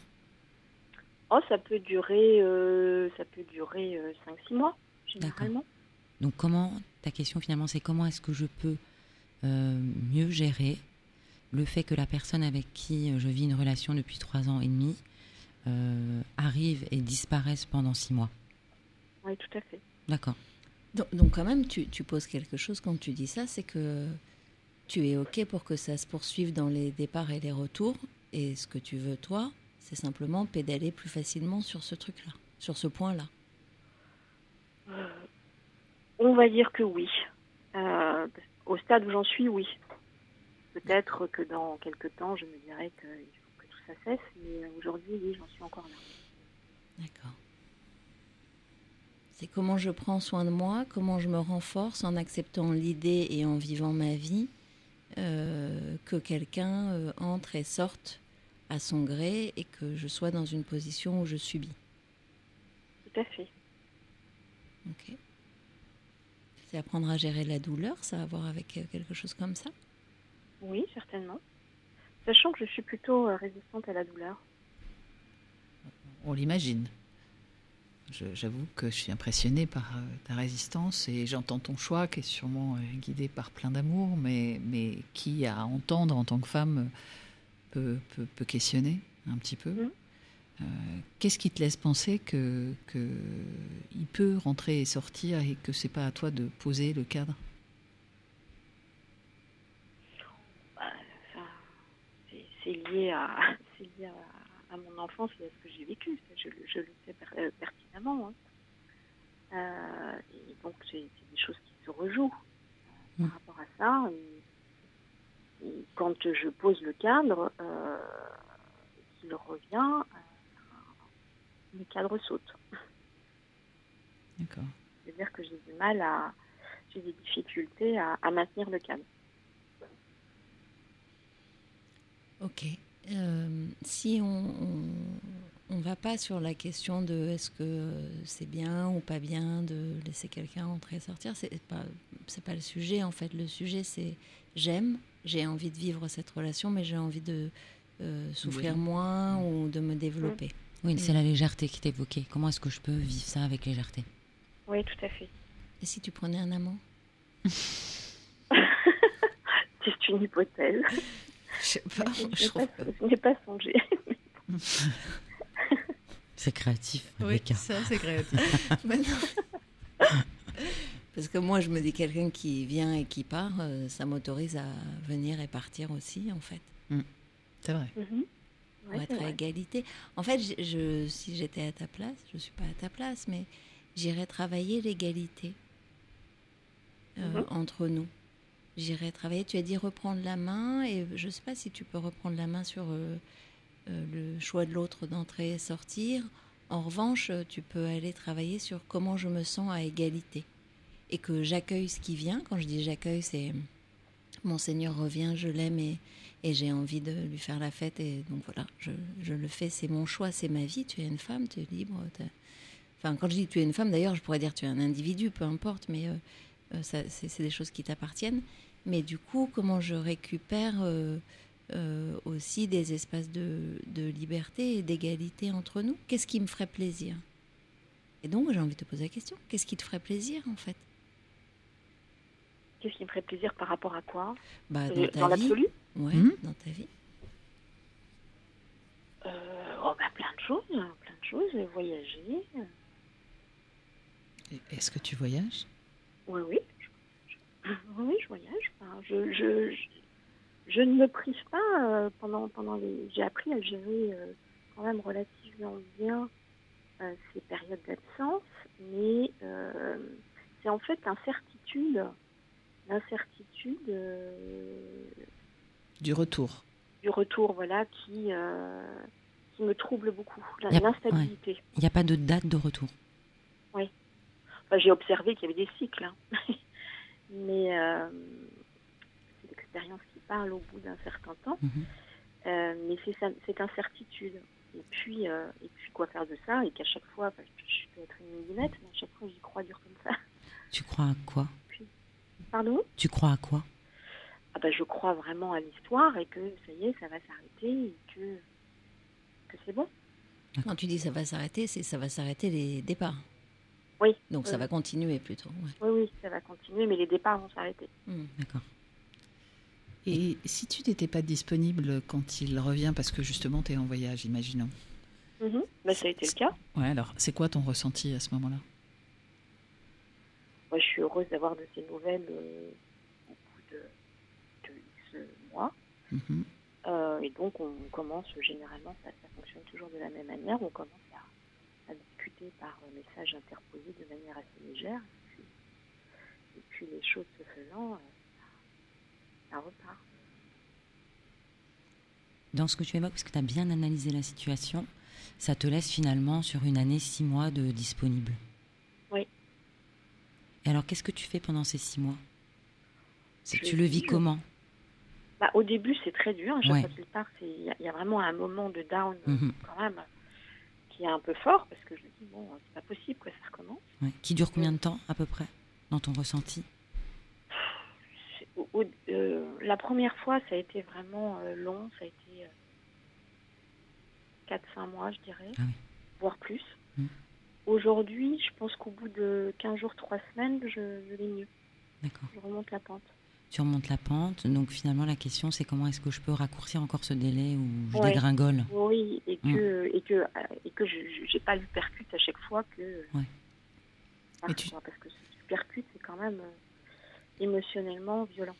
En fait, tu as quand même la certitude, sans l'avoir, qu'il va revenir, malgré tout, puisqu'il semblerait qu'il y ait des cycles, donc ça veut dire qu'il y a eu plusieurs expériences de son départ et de son retour. Donc, Oui. la perspective de te dire que peut-être, peut-être même sûrement, il va revenir, fait que toi, tu peux être plus légère dans ta façon de remonter la pente. Ouais. Et puis, quand tu seras en haut de la pente, s'il ne revient pas, bah, tu seras disponible pour autre chose. Mais ce qui est, ce qui est assez étonnant d'ailleurs à observer, c'est quand je vais mieux qu'il revient à chaque Ouais, bah oui, évidemment. Ouais. Pardon. Ouais, c'est vrai. Bah oui, l'inconscient. Ouais. Alors vite, vite, vite, va mieux, va mieux. si tu veux qu'il revienne. Et c'est pour ça que je te disais. Non, mais c'est vrai. C'est pour Mhm. ça que je te disais. Qu'est-ce qui te, quelles sont les choses qui te font plaisir? Parce que quand tu vis des choses qui te font plaisir et que quand tu n'es pas dans la douleur du manque ou de l'absence ou de l'incompréhension, euh, voilà, tu remplumes quelque chose, tu émets d'autres signaux et tu redeviens peut-être désirable pour lui. Enfin, quand je dis désirable, peut-être que le mot est un peu. Mais enfin, en tout cas, euh, tu redeviens un, un- un objet de- dans la relation. Et quand tu penses à, à votre relation, tu- quelle image te viendrait La mer. Le ressac. Non, non, non, c'est plutôt une grande étendue euh, calme. Euh, bah, on fait beaucoup de bateaux ensemble euh, et on a vécu de grosses tempêtes. Mhm. Donc c'est quelque chose aussi qui, qui nous rapproche, ça, la mer. Mais c'est vraiment ça, c'est l'univers de la mer. Et, et- et pour moi, la mer, c'est pas le ressac. C'est quoi? C'est une étendue? Ben, C'est plutôt une, une étendue, une étendue à perte de vue. C'est cette notion un peu d'infini et de, de, de, de- ouais, de- de- de calme, d'apaisement. Je ne vois pas la tempête. C'est ça qu'il t'apporte dans la relation? Bah non, Mais- justement. Oui, mais quand il est là, Alors quand il est là, oui, oui, oui, parce que quand il est là, ça se passe extrêmement bien. Et ce qui est déstabilisant, c'est que tout à coup, ça, ça vrille. Il donne jamais d'explication quand ça vrille? Alors, pour la première fois, j'ai eu un début d'explication lors de son dernier départ, qui a été que j'étais quelqu'un de trop réservé. trop réservée. Donc en fait, c'est un jugement. C'est-à-dire que les causes de son départ, c'est parce que tu es trop réservé. Voilà. Puis, j'ai un, un fond de réserve. Je suis quelqu'un de posé calme, c'est certain. Je ne pense pas être particulièrement réservé. Bon, c'est son appréciation.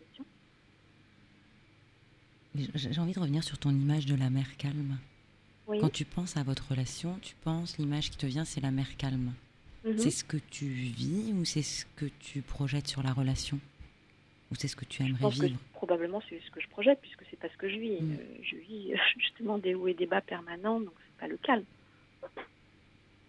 Finalement, si tu avais une relation amoureuse, si c'était une image, ce serait une mer calme et infinie.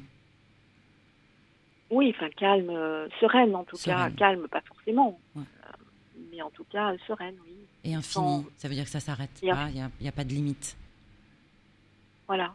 Et là, tu as, une relation qui est quand même avec des dates limites de consommation tous les six mois. Oui. Dans ce que tu évoques, il y a- il y, a comme une euh, distorsion entre quand on te parle de la relation amoureuse, ce que tu, ce que tu as comme image et ce que tu vis. Mm. Mhm. Oui, Tu es accro? Oui. Mm. Oui, oui.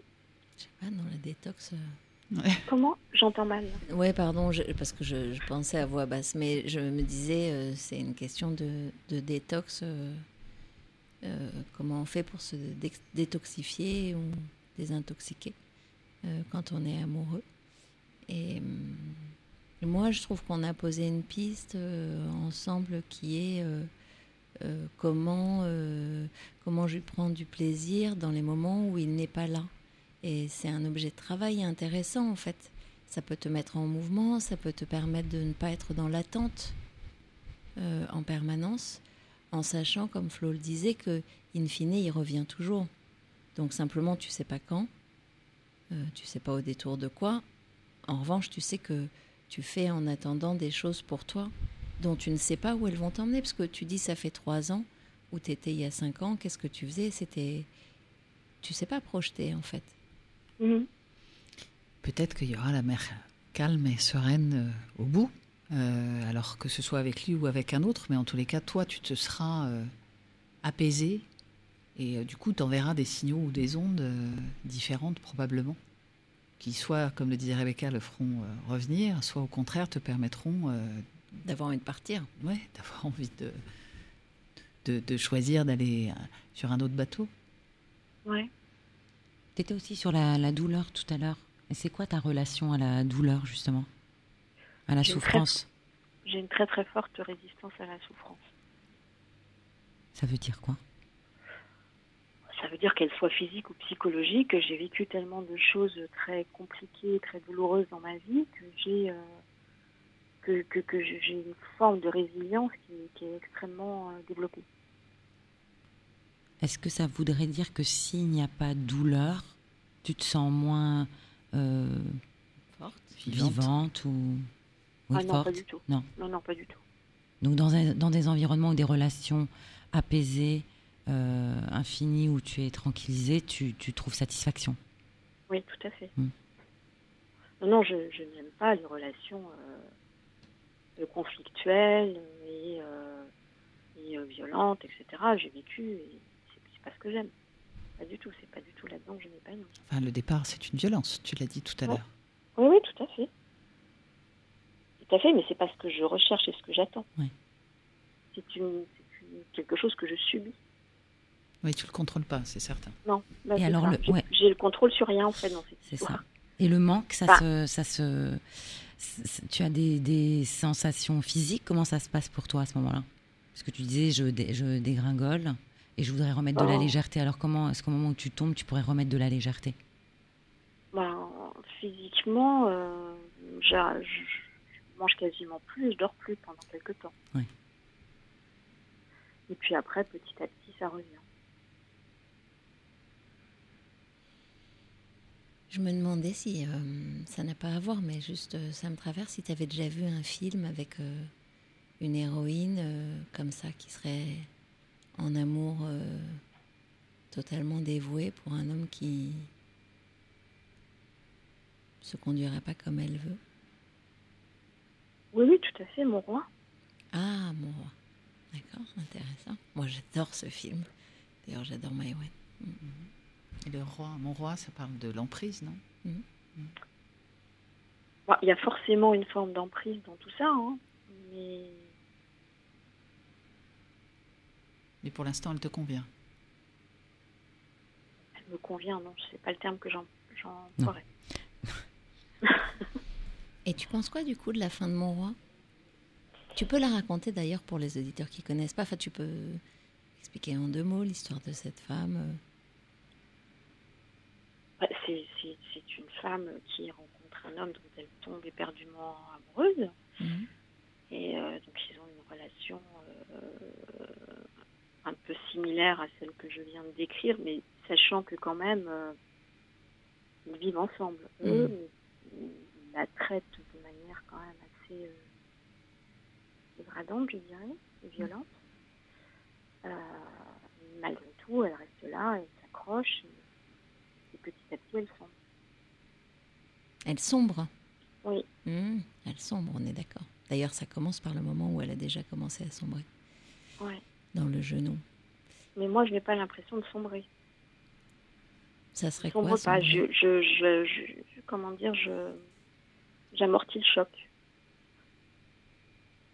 Quand tu dis j'amortis le choc, bon, moi je suis pas une spécialiste des voitures, mais je pense à un pneu euh, qui a un moment. euh, alors c'est pas joli, hein, le pneu avec une femme, mais il y a une espèce de protection comme ça, et ça rappe, ça rappe, ça rappe, ça rappe, et puis à un moment. euh, euh, ça dérape ou ça touche le métal. Tu penses que ta résistance ou euh, ta profondeur de, de caoutchouc qui peut te protéger, elle est encore grande?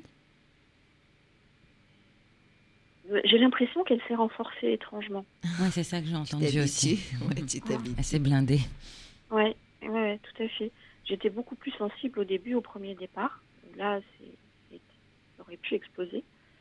Euh, aujourd'hui, je me suis blindée, oui. Alors, est-ce que c'est une bonne chose ou une mauvaise chose de s'être blindée Je ne sais pas.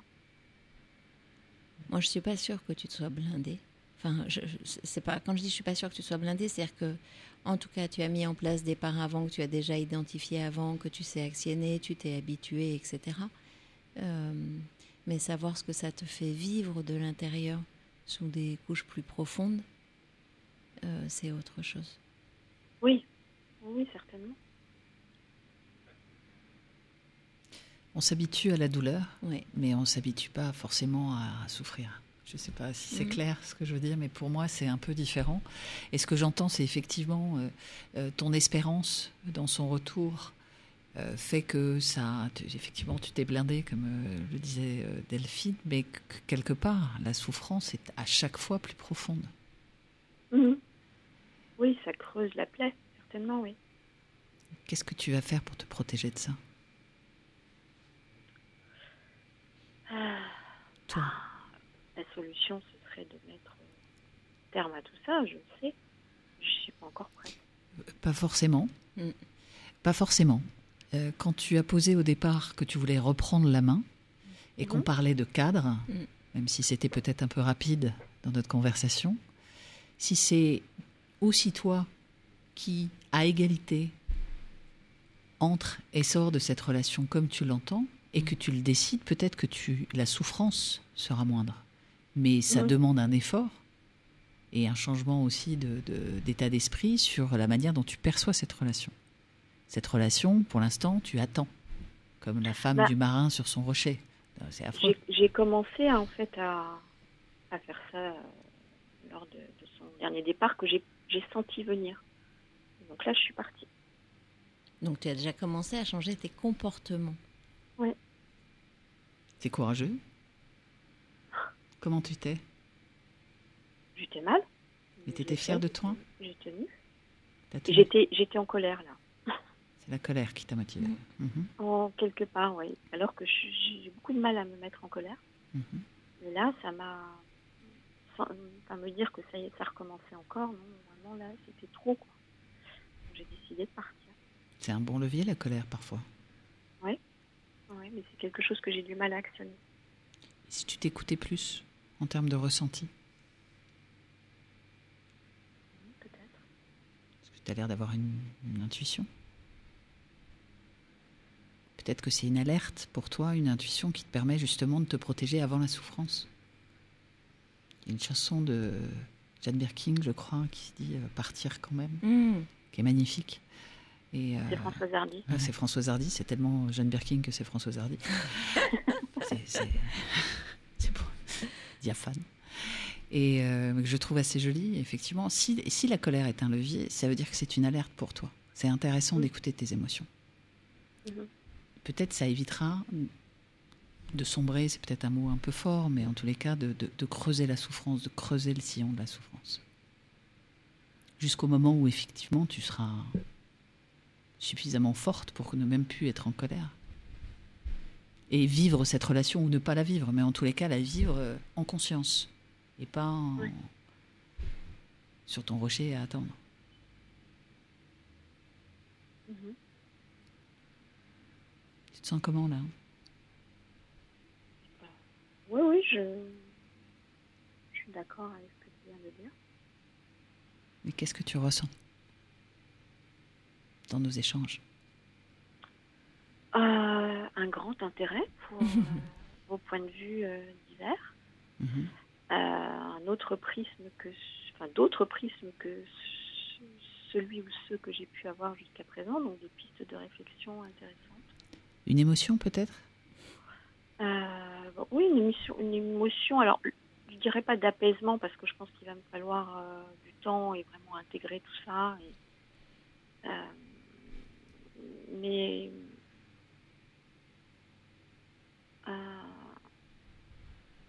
je me sens un peu confortée dans, dans ce que j'ai fait cet été, c'est-à-dire de partir, de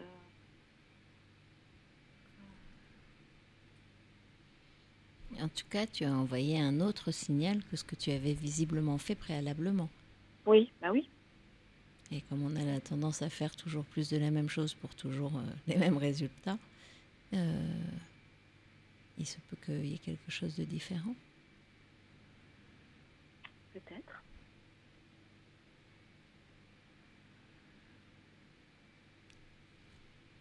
Mais si tu avais une baguette magique? Pardon Si tu avais une baguette magique, qu'est-ce que Ah tu je- ferais je, je, je- je voudrais que la relation euh, euh, redémarre sur des bases saines, c'est-à-dire que euh, tout soit remis à plat et qu'il n'y ait plus de zone d'ombre comme il y a pu en avoir.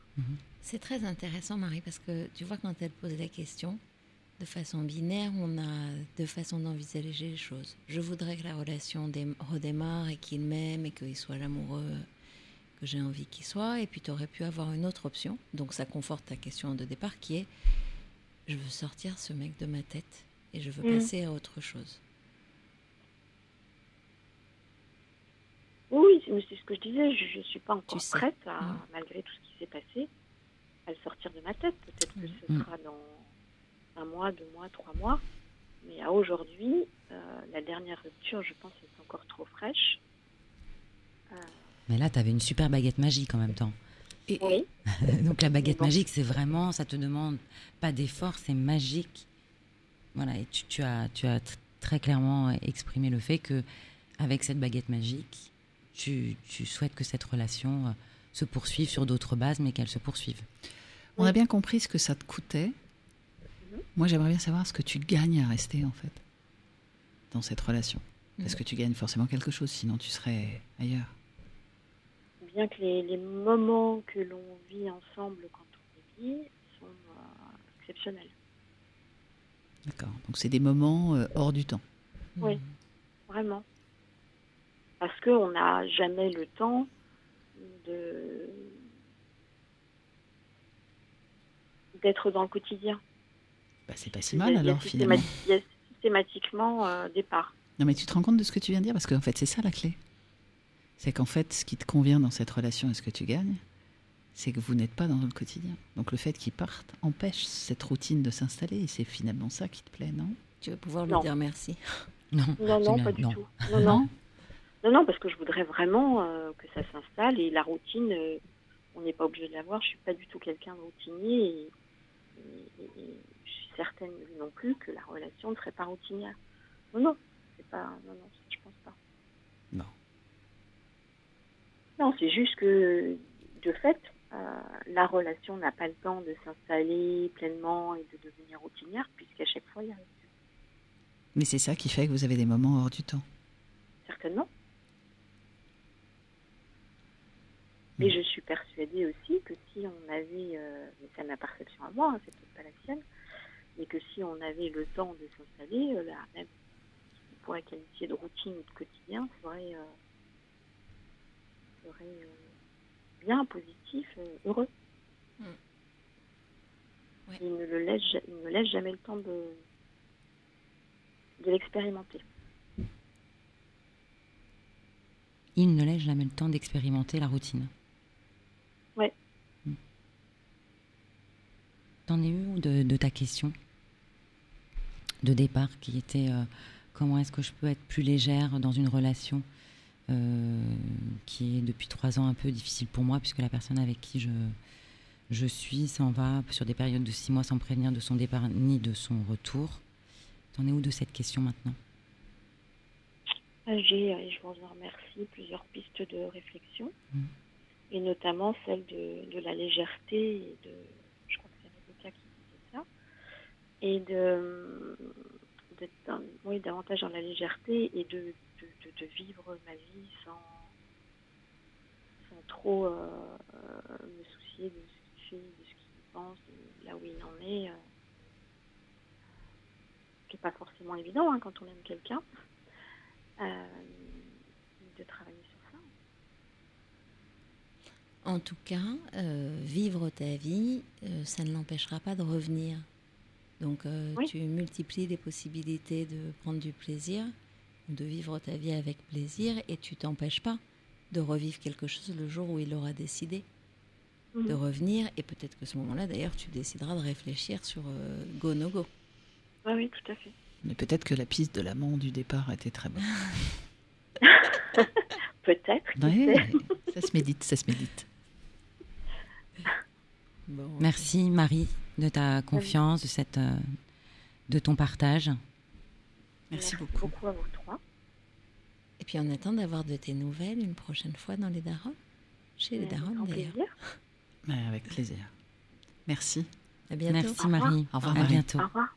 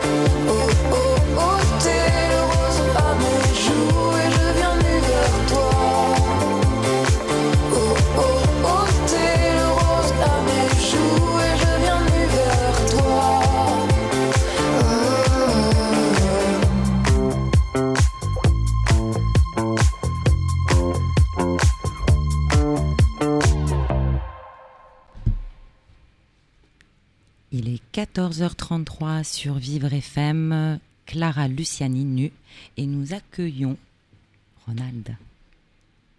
Bonjour. Alors, Bonjour, Ronald. Ronald, c'est, c'est un- on, se connaît déjà, puisque tu étais venu euh, il y a quelques semaines, quelques mois, nous partager ton, ta question. Mhm. Euh, une question qui était autour du harcèlement scolaire euh, de, de ton fils, euh, mais chose un peu inédite par, euh, par son institutrice. Exactement. Voilà, et tu as la gentillesse aujourd'hui de, de, de revenir, comme tu l'avais promis, euh, bah, nous tenir informés de la façon dont tu as géré la situation, parce qu'il y avait pas mal de pistes de réflexion et d'action. Alors, la manière dont les choses se sont déroulées, euh, on... plusieurs rendez-vous avec le directeur, Mhm. j'appelle. euh, on devait s'entretenir avec la maîtresse pour les réunions de fin d'année, mais on devait justement avoir une plage horaire plus importante. C'était quelques jours après euh, l'échange radio. Mhm. Bah, elle n'est pas venue. Voilà, étonnant. elle m'a planté. Mhm. On a pris un autre rendez-vous. Elle n'est pas venue. Qu'est-ce que ça t'a fait? Rien, je m'y attendais en fait. Enfin, le, le- le- pour le coup, je n'ai pas été trop surpris de, de ça. Ton fils était au courant que tu avais ces rendez-vous avec Oui, oui, bien sûr, oui, il était, il était au courant. Il euh, il voilà. n'était pas présent, enfin, il était non, non, il n'était pas qu'il soit présent. présent. Il était pas D'accord. présent. Euh, il il- vers la fin, il s'est quand même beaucoup détaché. hein. Enfin, je veux dire, ça l'a Ah, pas. passé à la classe voilà, c'est- c'était la fin de l'année, il y avait changement de classe, etc. Mais j'étais toujours un peu titillé par le, euh, bah, cette situation en fait, de se dire que Peut-être rappeler aux, aux auditeurs que euh, c'est un, un visage statutaire euh, dans l'école euh, c'est ça. où était euh, ton enfant et que le directeur, du coup, n'osait pas trop euh, prendre position. Oui, mais c'est une enseignante qui est présente euh, depuis des années et des années. Donc on est aussi dans un quartier très populaire où le, le- le- le statut de l'enseignant, de l'instituteur, du maître d'école est quand même très très important. Euh, donc c'est une vraie statue. Hein. Sacré. Euh, voilà, c'est- du l'ordre du sacré. Donc là, on, on va toucher un peu au sacré. Mais ce qui est un- assez intéressant, c'est qu'en fait, ça a quand même permis de, aussi, euh, de délier un peu les langues, parce que je me suis rendu compte qu'il y a eu des moments très compliqués, même avec les professionnels entre eux, Hmm. au sein du, du corps enseignant. Il y a eu des problèmes aussi avec euh, le directeur de la maternelle. Donc voilà. Ça, comment tu t'en es rendu compte? Quand, quand j'ai quand j'ai discuté avec ces personnes-là et je leur ai dit, bah voilà, je vais faire des démarches. Donc j'ai fait un courrier. À l'inspection Oui, bien sûr. J'attends, j'attends leur réponse, ils nous entendent. Ce sera avec plaisir. Mais voilà, en fait. euh, euh, et puis bon, lors du rendez-vous annulé, euh, j'ai pu justement discuter avec les autres enseignants qui n'étaient pas trop surpris, en fait, euh, sur ça. Et puis. euh, euh, non, mais ça a été une, une personne qui est dans la fuite et euh, aussi euh, de, qu'on la confronte, je pense, à certaines réalités. Donc euh, mon fils, lui, il a bien vécu, il a changé de classe, il a une maîtresse qui n'a rien à voir, une approche éducative aussi qui n'a rien à voir. Donc non, pour lui, c'était bien. Et je me souviens quand tu, tu, tu avais témoigné, tu nous avais dit que en fait ton fils, euh, sachant que la fin de l'année scolaire arrivait, c'était pas tant finalement de, de sortir de cet état euh, parce que ça avait été difficile pour lui, mais il voyait le bout, que de se dire qu'il voulait pas que ça arrive à ses copains. Oui, exactement. Il a réussi à s'en détacher. en Ouais, même temps, c'est normal vu son âge. Enfin, heureusement que ça reste pas une préoccupation pour lui. Il a réussi à s'en détacher euh, parce que je pense qu'il s'est fait une idée un petit peu indirectement. C'est assez extraordinaire. À ses temps, je pense qu'il a compris que malheureusement, il y a des moments. euh, bah oui, on peut y aller, on peut faire évoluer les choses, on peut bouger les choses, mais il y a des moments c'est un peu plus compliqué. Tu l'as tenu au courant de toutes Ah ces oui, oui, on euh, était complètement en, en- en transparence Transparence. euh, avec ces, ces démarches-là.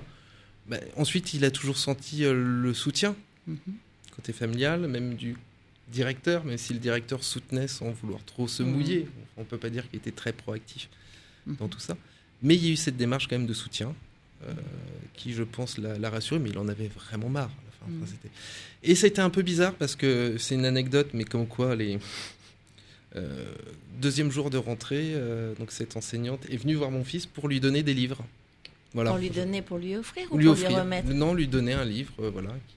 C'est sa façon de conscientisation. Oui, oui, sans doute, oui. Comme Et elle lui a offert un, un vieux dictionnaire euh, qui datait, je pense, de 93, un truc comme ça, en très mauvais état, qui lui a donné avant.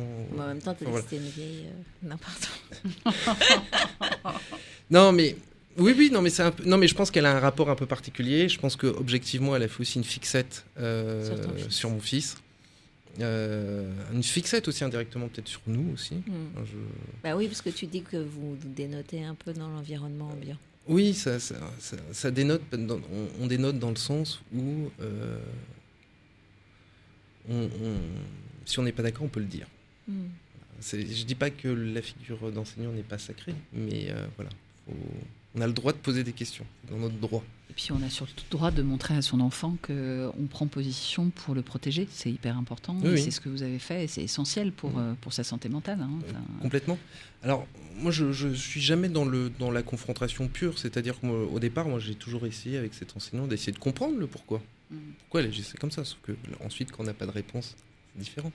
Parce que ça peut être des incompréhensions. C'est ce que je vous expliquais au début. Ça peut être des incompréhensions, ça peut être plein d'autres sujets. Bon, là, en l'occurrence, euh, moi, je me suis fait l'idée et refait encore une rentrée. euh, Et je- reforme des professionnels. euh, voilà, c'est- à prendre la suite. Je, je- je voudrais revenir parce que j'aimerais bien savoir ce que tu as d'abord ressenti sur cette histoire de livre. Qu'est-ce que tu t'es dit euh, pour ton fils, enfin toi, ton épouse, voilà, Mhm. et même lui, qu'est-ce qu'il a dit? Je voudrais savoir parce que c'est un geste le faire quand même. Nous qui sommes à l'extérieur et n'avons pas de, tu vois, on n'a pas cristallisé de conflit avec elle, donc ni, euh, Oui. euh, voilà, affectivement, émotionnellement, on n'est pas engagé. Moi, si tu me dis quelqu'un s'est mal conduit, et, enfin c'est mal conduit, et à un moment, euh, il fait le geste d'offrir un livre, on est dans l'enseignement, la transmission, etc. Je me dis bon bah, il y a un joli geste. Donc ça c'est ma première question, et j'attends que tu aies répondu pour la deuxième. Oui, oui, c'est un joli geste parce qu'offrir un livre, c'est c'est beau, c'est bien. Euh, Ensuite, moi, je l'ai interprété un peu comme une approche en se disant bon, lâche pas l'affaire. Ah. Voilà, je- je- moi, je l'ai pris un peu sur ça. Parce que j'ai remarqué lors de la première jour de rentrée, euh, elle partait au même moment que nous et restait à côté de nous, à croire que j'avais l'impression qu'elle voulait entendre un peu ce qu'on disait. Enfin, ensuite, on se pose des, on s'imagine des choses, on se pose On se des fait des questions. scénarios. Voilà. Euh, Scénario. non, moi, je, je- William, ça a été le. Elle. Comment dire Oui, moi, c'était un peu la symbolique, ou peut-être inconsciemment, qu'elle voulait peut-être pas lâcher l'affaire, peut-être. euh, voilà. Parce qu'en plus, c'est ça qui est génial, c'est qu'elle a offert un livre euh, qui est très bien, hein, euh, vendredi. Donc voilà. c'est- Vendredi ou la voilà, vie sauvage. voilà, Ah oui, J'allais te demander c'est- très, très culte, donc c'est très bien. Il est Ensuite- petit, non, pour ce- Ben, ensuite, voilà, c'est ça qui m'a qui m'a surpris, c'est qu'il est vraiment petit pour lire un livre comme ça. Euh, surtout que bah, vendredi, euh, bah, c'est quand même des- un livre aussi qui a posé aussi certaines questions, Ouais, euh, qu'il faut lire aussi maintenant avec un autre angle, je pense. Mhm. Euh, et il n'a pas les clés à cet âge-là de pouvoir. Donc oui, elle a offert un que le cadeau. livre était neuf? Non, pas du tout. D'accord. Donc ça, ça peut expliquer en fait euh, un truc euh, pratique. Non mais pratico-pratique. De... Oui, mais ensuite, vous savez, elle donnait en récompense, euh, faire sourire, elle donnait en récompense aux, aux élèves euh, les calendriers de l'avant qui étaient finis. Ah. Voilà. Donc bon, voilà, ça fait partie du personnage un peu particulier. Ils voilà. étaient vides. Et puis Oui, les ils étaient vides, il n'y avait Bah, plus les chocolats. Les, les- les- les petites, euh, les petites gommettes qu'on avait, non, c'était comment ça s'appelle Vous savez, les, les- quand on nous donnait des images. En Je suis fait, Oui. trop C'est- jeune, moi, je sais pas. On nous donnait des images, des gommettes. Mais c'est ça. 1902. Sauf que là, c'était le calendrier de l'avant vide. Donc euh, quand on a vu ça, on s'est dit chats. pourquoi tu ramènes des choses comme ça à l'école? Ah bah, C'est ma maîtresse qui m'a donné. Donc toi, tu obscur. dis que c'est c'est pas forcément un geste gentil, c'est plutôt un geste de contrôle en lui Oui, disant oui, euh, je suis toujours là. Je, pense. suis encore là, je, Je- veille. Je, Je- je je- suis je là, pense. je te vois. Je une pense. façon de Ouais. se signaler pour toi. Oui, oui, complètement. Mais je pense qu'elle a ce rapport euh, d'emprise, euh, même au niveau de l'école. Euh, Quand on est habitué depuis X années à ne jamais rien dire, à jamais te confronter à certaines réalités. Et Parce tu, que- tu l'as pas confrontée quand elle était à côté de toi? Non, non, parce que moi j'étais pas là en fait, quand Ah. elle l'a donné. Mais en fait, quand, quand elle me voit, ou voilà, elle va prendre, elle va marcher un peu plus doucement, enfin, elle va se mettre un peu en retrait. Elle est quand même dans l'évitement avec moi pour le coup. D'accord. Ça veut dire que tu n'as jamais parlé avec elle? Si. j'ai déjà, je me suis déjà eu déjà des Oui, entretiens avec elle. depuis ta De- décision. Depuis ma décision, non, parce qu'il y a eu deux rendez-vous, elle n'est pas venue. Et vous- c'est resté en Et c'est resté. Et puis voilà, j'ai fait le courrier, mais je sais très Et qu'est-ce que tu as mis dans... Alors voilà, c'était ma deuxième question. Qu'est-ce que tu as dit dans le courrier? Qu'est-ce que tu attendais ou qu'est-ce que tu attendrais? C'est important. J'ai exposé les faits, en fait. J'ai exposé les faits de, de, de, de comment ça s'est déroulé. Voilà, j'étais très factuel. euh, à la demande du directeur. Euh, J'en attends pas grand-chose, dans le sens où euh, j'ai bien conscience aussi comment les choses fonctionnent aussi en interne. euh, que c'est une personne qui va normalement bientôt partir à la retraite, donc je pense que voilà, ils vont pas s'activer pour, euh, Précipité. euh, pour- oui. Mais voilà, pour moi, c'était important de partager, euh, voilà, de dire que là, à ce moment-là, il y a des limites qui sont, qui sont, qui ont été dépassées. Et puis la place aussi de l'enfant. On, on parle beaucoup de la place des personnes dans les structures médico-sociales. place qui est importante, mais la place de l'enfant aussi dans l'école est importante et il a aussi son mot à dire un peu pour euh, Mm. Essayer de. Ça veut dire qu'il n'y a pas une réponse qui te ferait particulièrement plaisir, en fait? Je pense pas, parce qu'au final, euh, s'il y avait une réponse, on va dire, on la met à l'écart, pour moi, elle arrive trop tardivement. Donc c'était avant. Mais la démarche, tu l'as fait un peu tardivement aussi. Yeah, ouais. Oui, mais ça fait longtemps qu'elle enseigne. Voilà, donc je pense que j'ai pas été le premier. C'est- C'est c'est dans ce sens-là. Et, et quand les langues se délient, on se rend compte qu'elle a été en conflit avec euh, tout le monde, en fait. Sauf que, voilà, il y a un conflit avec le directeur. euh, C'est intéressant parce que, en fait, quand je t'entends, ça me fait penser au rapport qu'on a chacun individuellement avec la question de la justice. Et il y a des expérimentations au Brésil qui ont été faites autour de la justice restaurative. C'est-à-dire qu'il y a tellement d'affaires, il y a tellement de choses euh, à juger, que les tribunaux sont dépassés, etc. Et que du coup, ça a été mis au jugement des hommes. Et donc, en fait, ce qui se passe, c'est que quand il y a un larcin, enfin, voilà, quelque chose qui est commis et que le coupable est, est, attrapé, la justice se fait entre les parties prenantes. C'est-à-dire qu'il y a tout l'environnement, tous les gens qui ont. euh, Enfin, la famille qui sait, euh, je sais pas moi, euh, ce qui s'est passé. Et puis le coupable vient, la victime vient, et chacun évalue ce qui serait la bonne réparation. Et c'est intéressant parce que ce qu'on identifie, c'est que très souvent dans les décisions de justice, finalement, ni les plaignants, euh, ni les victimes, ni les hum, coupables ne sont satisfaits des décisions de justice. Et ce que j'entends dans ce que tu dis, finalement, c'est que la bonne réparation ou le truc euh, euh, juste, ça aurait été peut-être que effectivement, elle vienne, elle s'excuse, elle reconnaisse et que les choses se règlent entre vous. Oui. ou- voilà. Alors, j'étais même pas à l'excuse, je pense que j'étais à comment on peut questionner aussi les postures professionnelles Mm. et comment on peut faire peut-être un peu plus d'analyse de la pratique pro Mhm. pour éviter d'en arriver jusque-là. Mm. Euh, je pense qu'il y a aussi. euh, c'est des métiers qui sont difficiles, qui sont pas évidents, mais euh, on peut pas faire n'importe quoi. Mm. Alors, on peut pas faire n'importe quoi parce que sinon, c'est nuit aux collègues. Donc, euh, je, je pense que. Moi, je l'ai dans ce spectre vis-à-vis de mon enfant, mais il y a des difficultés, je pense, qui sont encore plus importantes avec le corps enseignant. Voilà.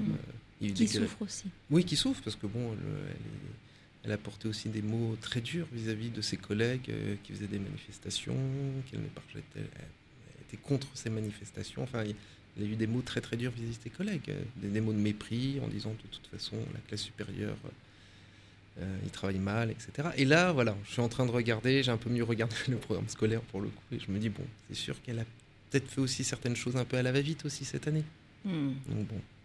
Mais voilà, moi j'étais dans cette démarche de, euh, de vigilance vis-à-vis des, des enfants euh, qui ont peut-être un peu moins de temps de- d'échange ou de confiance en eux, euh, de- de- d'échange avec leurs parents. C'est super dur, Donc, euh, euh, super dur de dire euh, la personne qui est censée me transmettre des choses et, et celle Oui. qui me fait souffrir, une espèce de syndrome de Stockholm qui doit se, se, se mettre en jeu. Et, Oui, surtout puis dans les parents sont souvent. Enfin, moi, j'ai j'ai eu vu des parents considérer que c'était forcément leur enfant qui était euh, euh, déconnant ou euh, indiscipliné. Ou donc la parole de l'enfant, elle n'est pas toujours entendue non plus. euh, parce que effectivement la figure de référence, etc. D'autant, d'autant plus dans les quartiers où il y a une figure encore- etc. encore plus importante. Mais euh, oui, je suis complètement d'accord. Moi, ce qui me semblait intéressant euh, dans ton témoignage, c'est justement euh, ta place de père pour protéger ton fils dans une espèce de continuité pour répondre à son besoin qui était protéger mes copains qui, qui- qui arrivent. Et, euh, et, le fait que tu aies réussi à dépasser finalement le, le- le- final- ces, rendez-vous manqués pour avoir le courage d'écrire à l'inspection. Mm. Il faut aussi du courage, surtout quand c'est une figure statutaire du quartier, pour dire bon bah voilà, il s'est passé des choses. Nous, ce qu'on veut, c'est que ces choses ne se reproduisent plus, parce qu'on estime que euh, ça n'a pas lieu d'être. Et, euh, et je pense que l'inspection euh, a tout intérêt, et elle te répondra, j'imagine, effectivement, si la dame est au bord de la retraite, ils ne vont pas la remplacer, mais le message sera, euh, en tous les cas, euh, entendu. Mais oui, c'est aussi les mettre devant leurs responsabilités. Ouais. Je ne suis pas garanti, moi, qu'ils me répondent. Ouais. Parce que bon, euh, j'ai même dans le cadre Tu peux leur professionnel. envoyer le lien de cette émission Oui, peut-être. peut-être. Peut-être. Mais même dans le cadre professionnel, on a eu aussi certaines, certaines difficultés avec l'éducation nationale, avec des problématiques encore plus lourdes.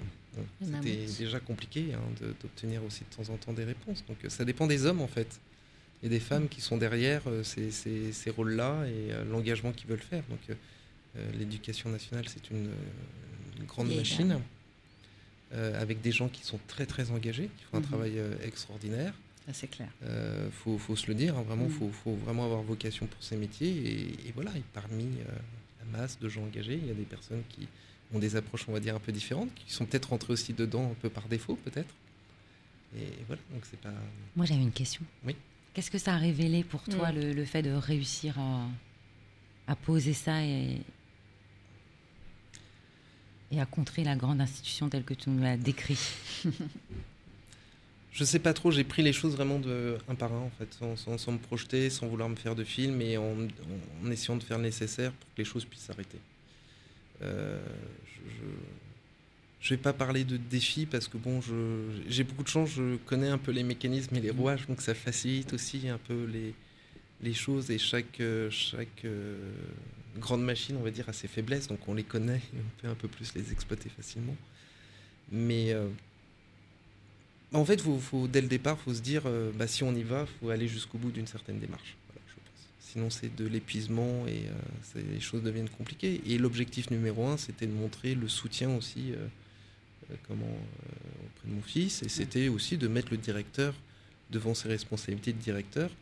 Euh, même si bon, il n'y a pas de responsabilité hiérarchique, il y a quand même une responsabilité sur Morale. la continuité euh, pédagogique et, et morale. Mais il était au courant, tu m'as dit que c'est Ah le oui. directeur qui t'a, qui t'a encouragé à parler des Oui, faits. m- complètement. Euh, mais le directeur, il n'a pas pris aussi sa place de Il peut directeur. pas désavouer Euh, en même temps. euh, Il est. Ouais, c'est compliqué. Enfin, bah, en c'est fait, c'est- c'est- hein. c'est- c'était pas évident parce qu'en fait, au lieu de. de il ne partage pas la pratique professionnelle de cette personne-là, mais il, la désavouait, mais pas ouvertement. Ben oui. Donc en fait, c'était un truc un peu euh, malsain, entre va dire, enfin même pas très équilibré, je pense, une prise de position un peu compliquée, où il voulait pas non plus totalement se mouiller. Il a un conflit de valeurs en fait. Il a une fonction. Tu vois, tu parles de la fonction. Oui.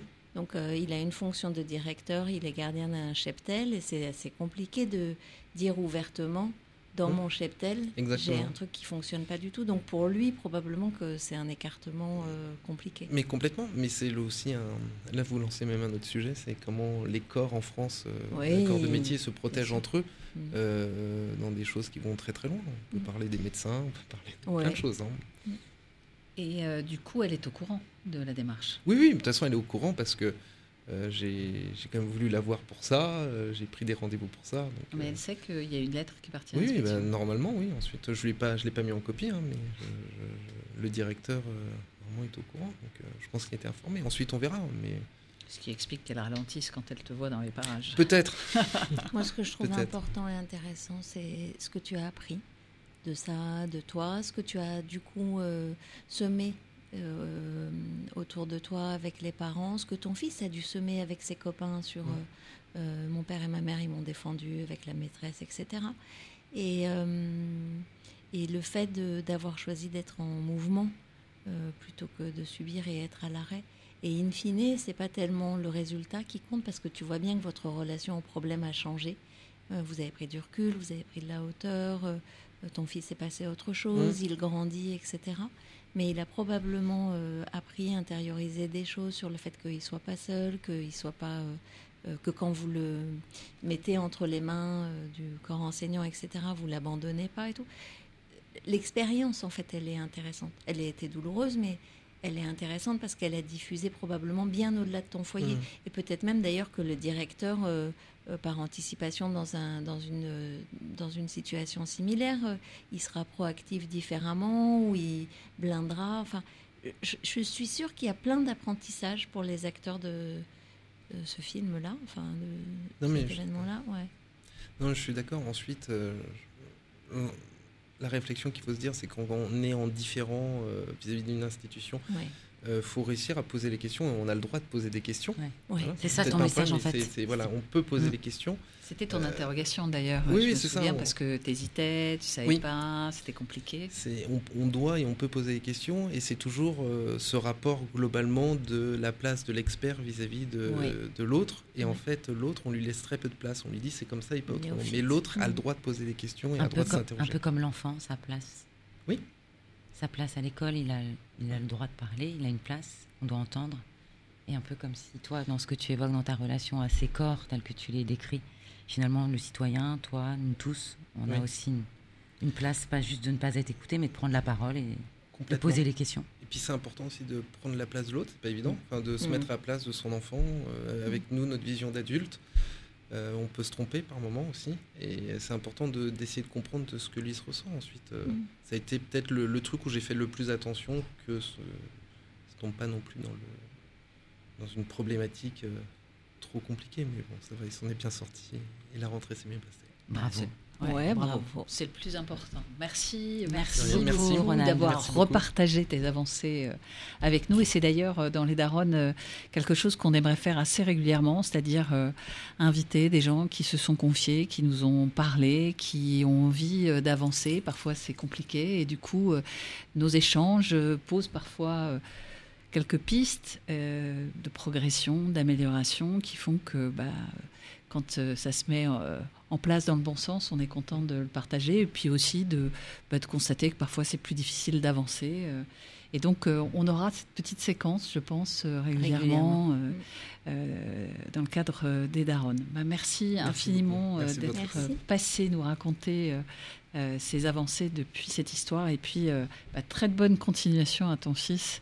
Et puis tu nous tiens au courant si jamais euh, tu Oui, as des un réponses de retour de l'inspection, hein. Avec plaisir, Ouais, merci beaucoup. obligé, obligé. Donc on arrive à la fin euh, de cette euh, première session euh, des Daronnes. C'était un podcast Vivre FM. Si vous avez apprécié ce programme, n'hésitez pas à vous abonner.